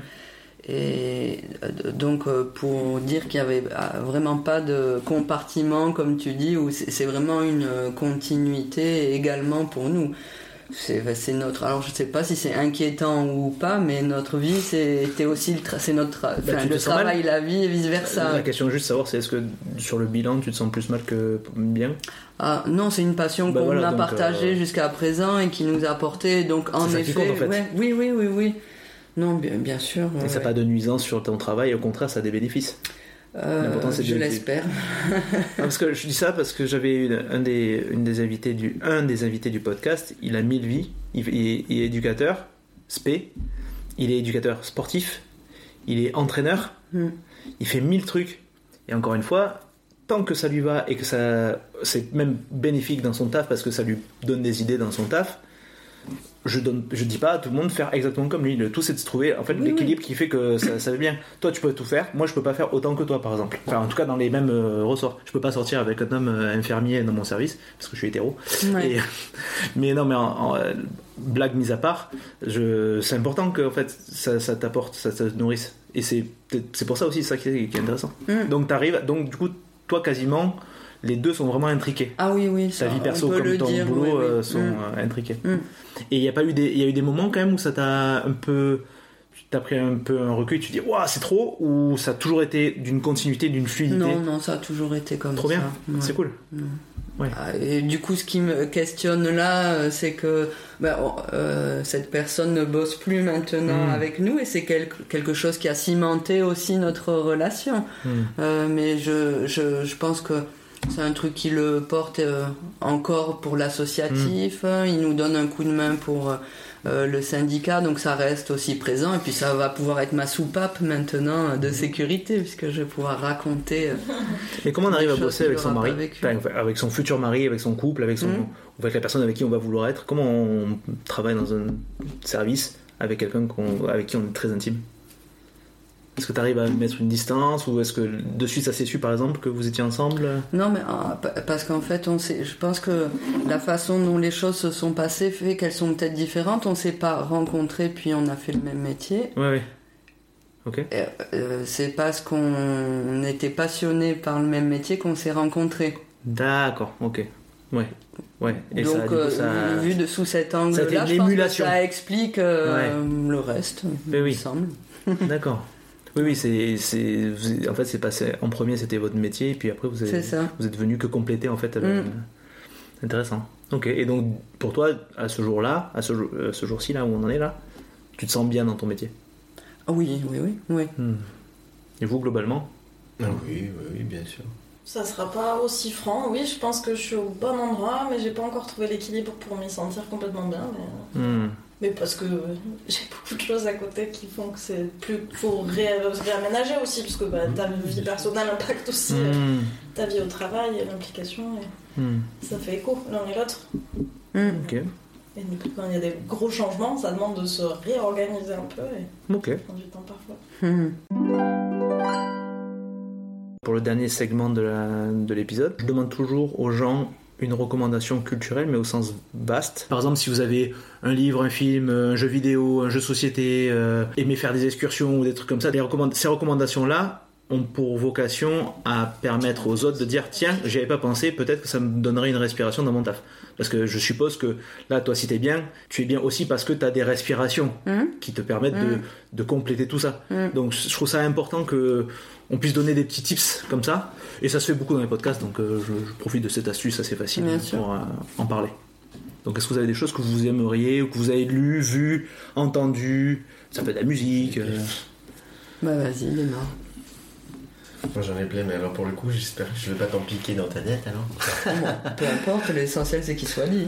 euh, déjà, euh, enfin je sais pas, dans l'actualité, là, L'Adamant, le film euh, qui est projeté, là, euh, c'est, c'est quand même un reportage euh, sur la relation euh, L'adamant L'Adamant, oui. Comment alors c'est j'ai- écrit? j'ai- euh, L apostrophe A-D-A-M A-N-T. A-N-T, voilà. Et c'est quoi un adamant C'est le nom de l'hôpital de jour qui est sur une péniche à Paris. D'accord, ok.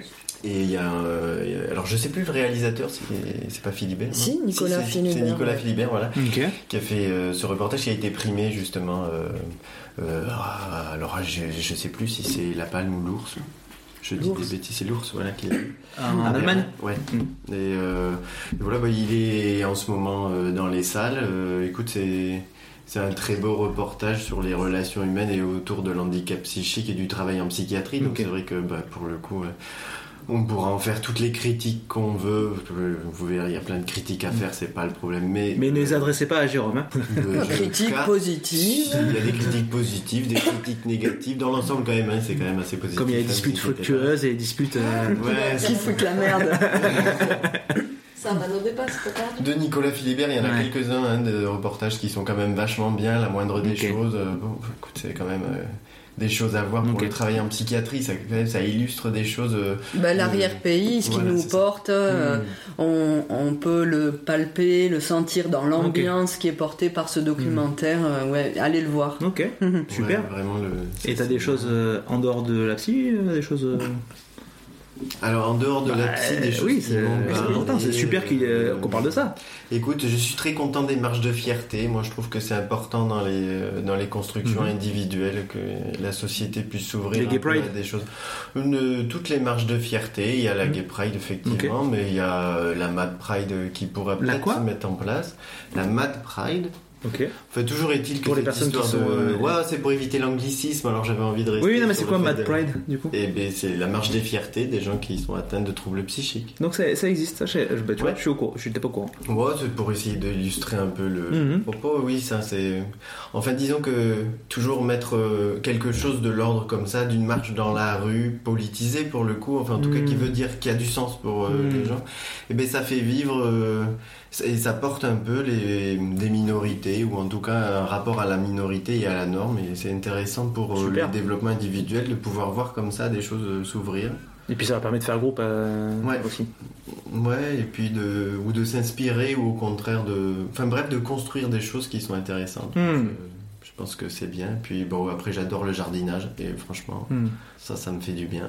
On peut dire que t'as un beau jardin. C'est gentil. Ok. Ah, bah du coup, euh, moi, ça, la- le conseil, ça serait sur une lecture qui m'a beaucoup parlé. Donc, c'est le livre de Joyce Orman, euh, Ah oui. La folie ou à la folie. Fin. Ah ouais, vas-y, j'en ai parlé fait, déjà. J'ai l'impression, enfin voilà, c'est une, une auteure qui Mm. va dans un service de psychiatrie, qui fait de l'observation et qui revient un peu Mm. sur ce qu'elle a vécu, tout ça. Et en fait, j'avais la sensation qu'elle était dans le service à côté duquel je travaillais quand j'étais en. Et qu'elle racontait exactement ce que j'avais pu voir. Et du coup, maintenant, en ayant ce recul-là, d'avoir le recul de quelqu'un d'autre, ça me parlait tellement, c'était très, très impressionnant. Et puis ça remettait beaucoup de choses en question bah, sur la pratique professionnelle, sur le regard qu'il peut y avoir des personnes hospitalisées en psychiatrie, enfin toutes ces choses-là. Moi j'ai eu beaucoup de mal. J'ai eu du bien et beaucoup de mal avec elle, avec cet auteur. Parce que je- on me l'a offert à Noël, il n'y a pas plus tard que Noël du coup dernier. Et ça m'a ému, ça m'a mu quelque chose même.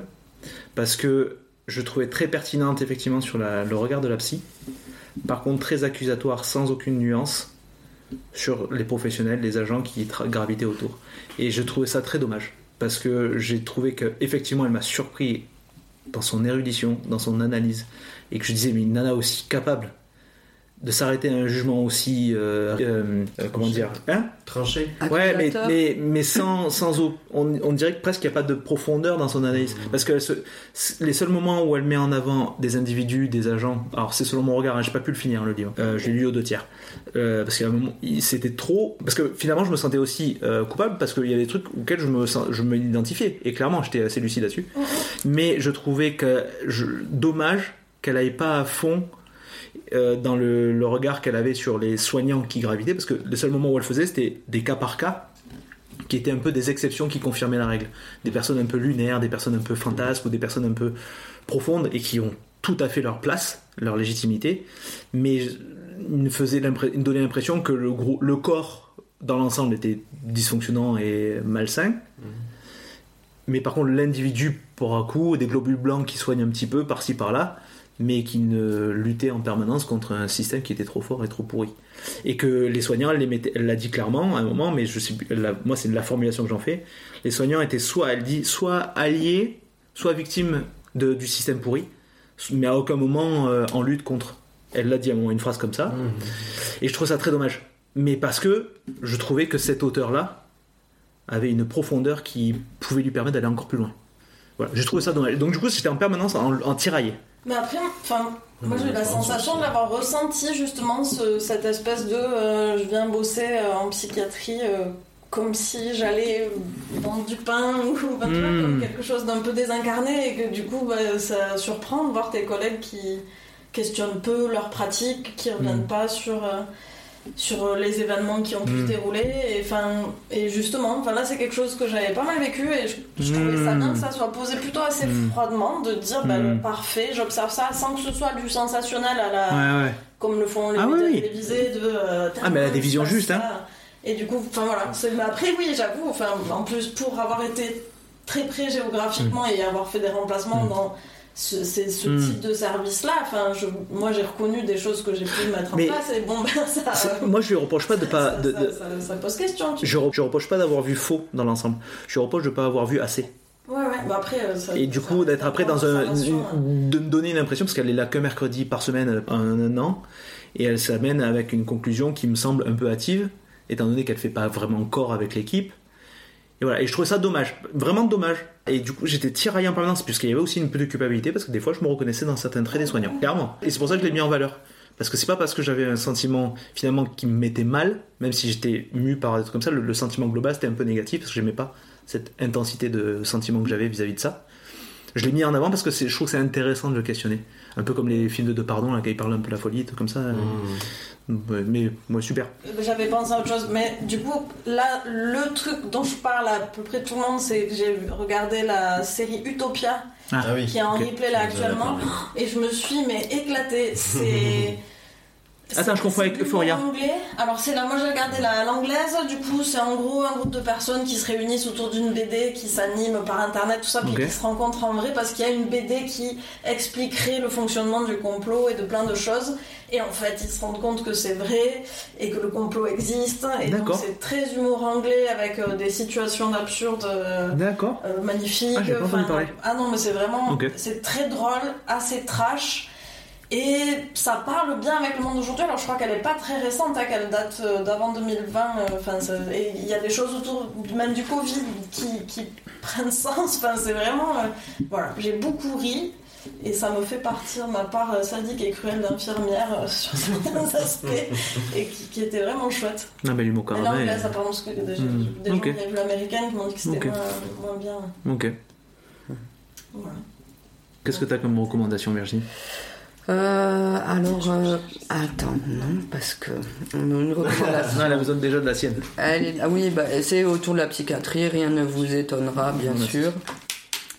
Et c'est un bouquin qui, qui m'a pas mal porté et touché dans euh, l'ambiance qu'il y avait euh, des échanges, euh, qui s'appelle À quelle heure passe le train de Jean Houry et Marie Depucé. Ah oui.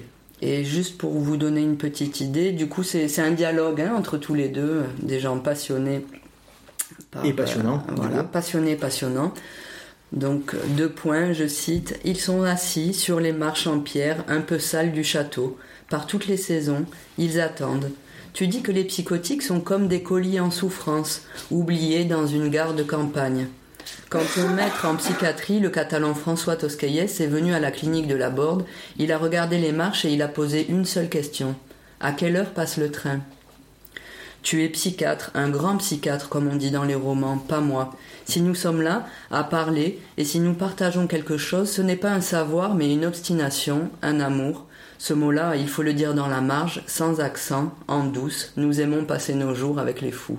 Voilà, pour donner envie. Hmm. C'est chouette. Et Est-ce que sinon t'as notre... encore une autre chose à recommander? Euh, Ah, les expos, il faut aller voir l'expo de Banksy, apparemment, il paraît qu'elle est fantastique. Ah ouais, il y a ça? Ouais. Vous avez entendu cette histoire d'un jeune étudiant en art Vous savez, à un moment, il y avait une œuvre là, bon, il y a toujours des œuvres un peu fantasques qui font la une, et il y avait une œuvre, à un moment, c'était vendre une banane Oui. à scotcher. Et du coup, il y a un jeune étudiant en art qui voit la banane, qui la détache, qui la mange, et qui remet la, la pelure euh, sur le, le tableau. Et il a eu aucune plainte à son encontre, parce que il a réussi à tourner ça de façon à ce que ça fasse partie de l'art, en disant, bah, de toute façon, elle allait pourrir, donc autant la manger, et je trouve ça intéressant, bien de nez. L'artiste qui a créé ça a dit, bon, m'en fous. Et euh, finalement, ça a parti de là, parce qu'elle est changée tous les deux, tous les deux jours, la banane. Et, euh, et c'est euh, très intéressant, parce que je trouve ça manger toujours... banane roux. ah oui, t'as une banane gratuite on peut pas le dire ici.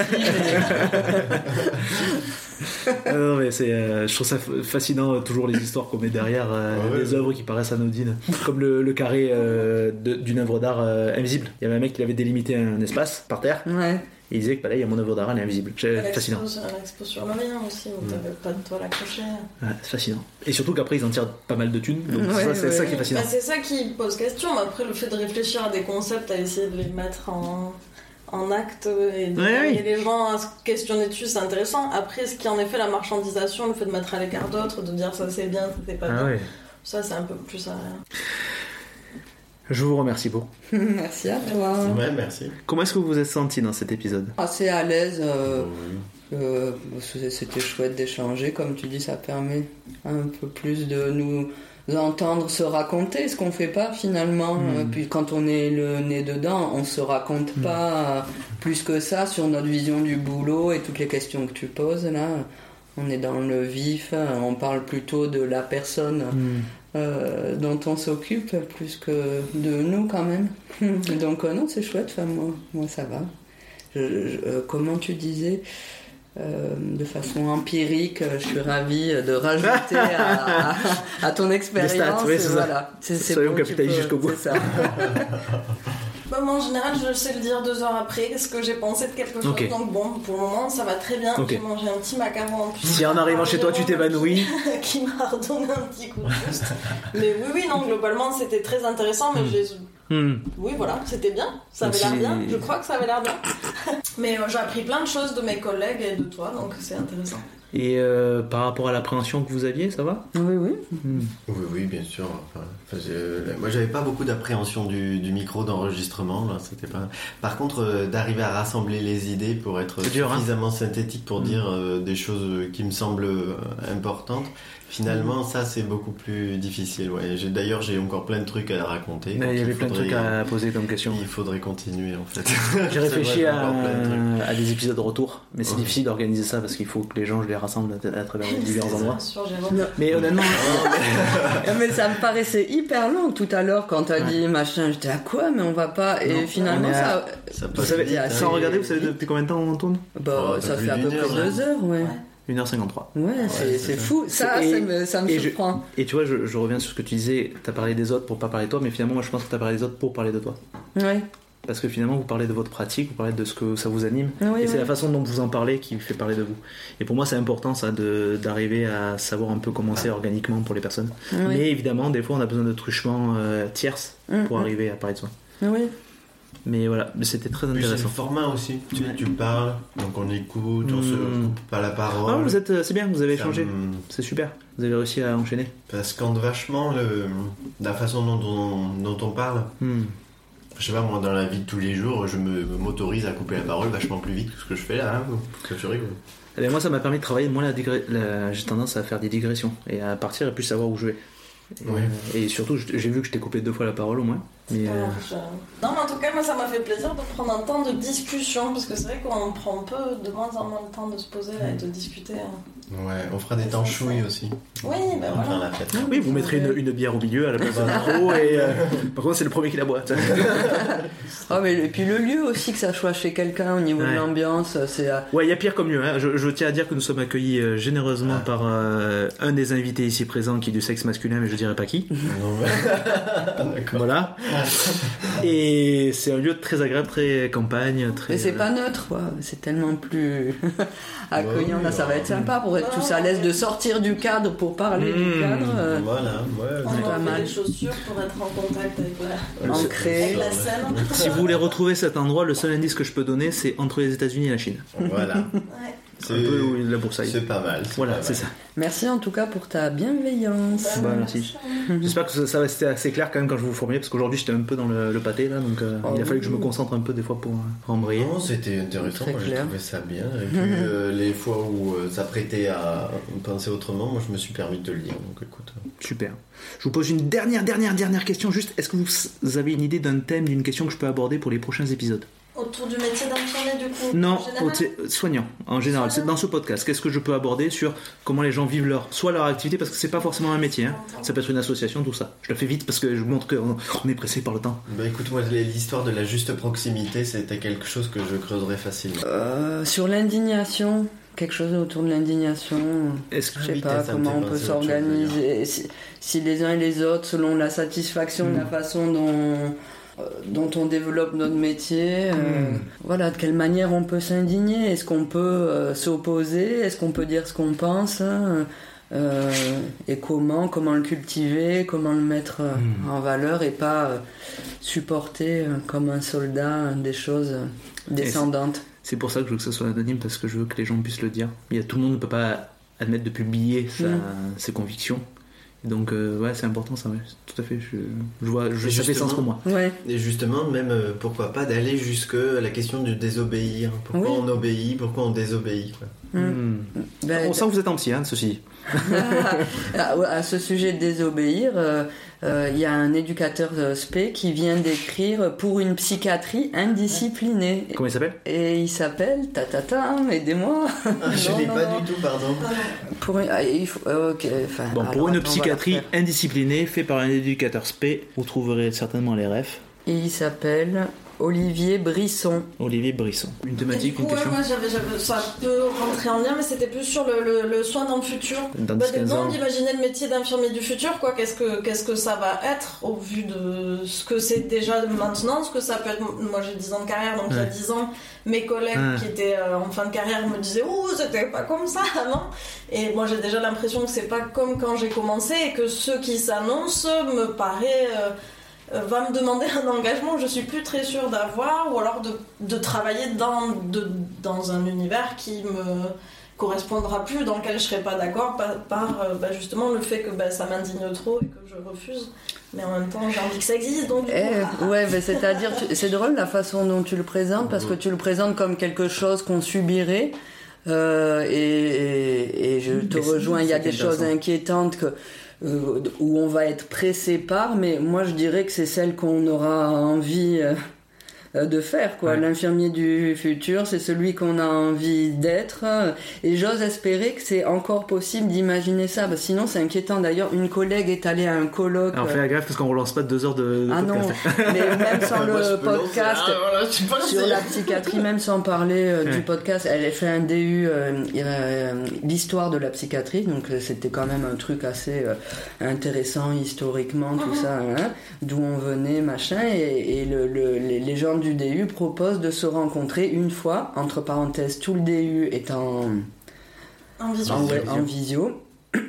Déjà, ça pose question. Et la fois où ils se rencontrent, ils font un gros, gros truc et c'est la, la médecine du futur. Hmm. Et bien sûr, à ça, vous pouvez imaginer toutes Ouais. les choses hyper inquiétantes à aborder, euh, les robots, les. euh, Ah, Alors, c'est ce que j'allais dire, je- l'intelligence artificielle, je- quelle horreur. Je vais devoir mettre une conclusion quand même. Merci beaucoup. Merci. ben, merci à toi. Je. Ah ben, avec plaisir, parce que je suis en train de. réf- Je réfléchis à des épisodes retour. Je pense que ça pourra pas se situer de façon systématique parce que pour organiser ça avec des gens, c'est compliqué. Mais euh, demain. Quand Mag euh, euh, saura euh, ce qui- si c'était bien ou pas. Ouais, c'est ça. euh, Dans deux heures, on le elle refait dans- nous dire. Dans deux euh, heures, on refait un épisode si ça marche. Moi, je, prends- je saisis l'opportunité directe. Non, je vous remercie Tu nous beaucoup. dis. hein. Euh, cher public, je vous invite à partager l'épisode, à en parler autour de vous. Le bouche à oreille, c'est la seule chose qui marche. Le voilà, j'attends ça. J'attends que voilà, il y ait de l'émulation si possible, parce que finalement, je suis quand même assez fier de ce projet, donc j'ai envie de le, le porter un peu plus loin. Donc, partagez, commentez, parlez-en autour de vous. N'hésitez pas à me faire des retours pour que j'améliore ma pratique dans ce podcast sur Instagram. C'est romain.sympa et en adresse mail romain.sympa.aol.com euh, Sympa parce que c'est une copine euh, quand je l'ai connue dans l'école infirmière qui m'a dit Oh toi t'es sympa donc je vais t'appeler Romain Sympa. Voilà, donc bref, n'hésitez pas aussi à m'envoyer des témoignages pour changer un petit peu des textes d'intro que je fais. De soignant, donc. Là, pour le coup, ça peut être aussi des soignés. Euh, merci beaucoup. En attendant le prochain épisode, pensez-y, soyez sympa, soyez soignants. Merci, au revoir. Ciao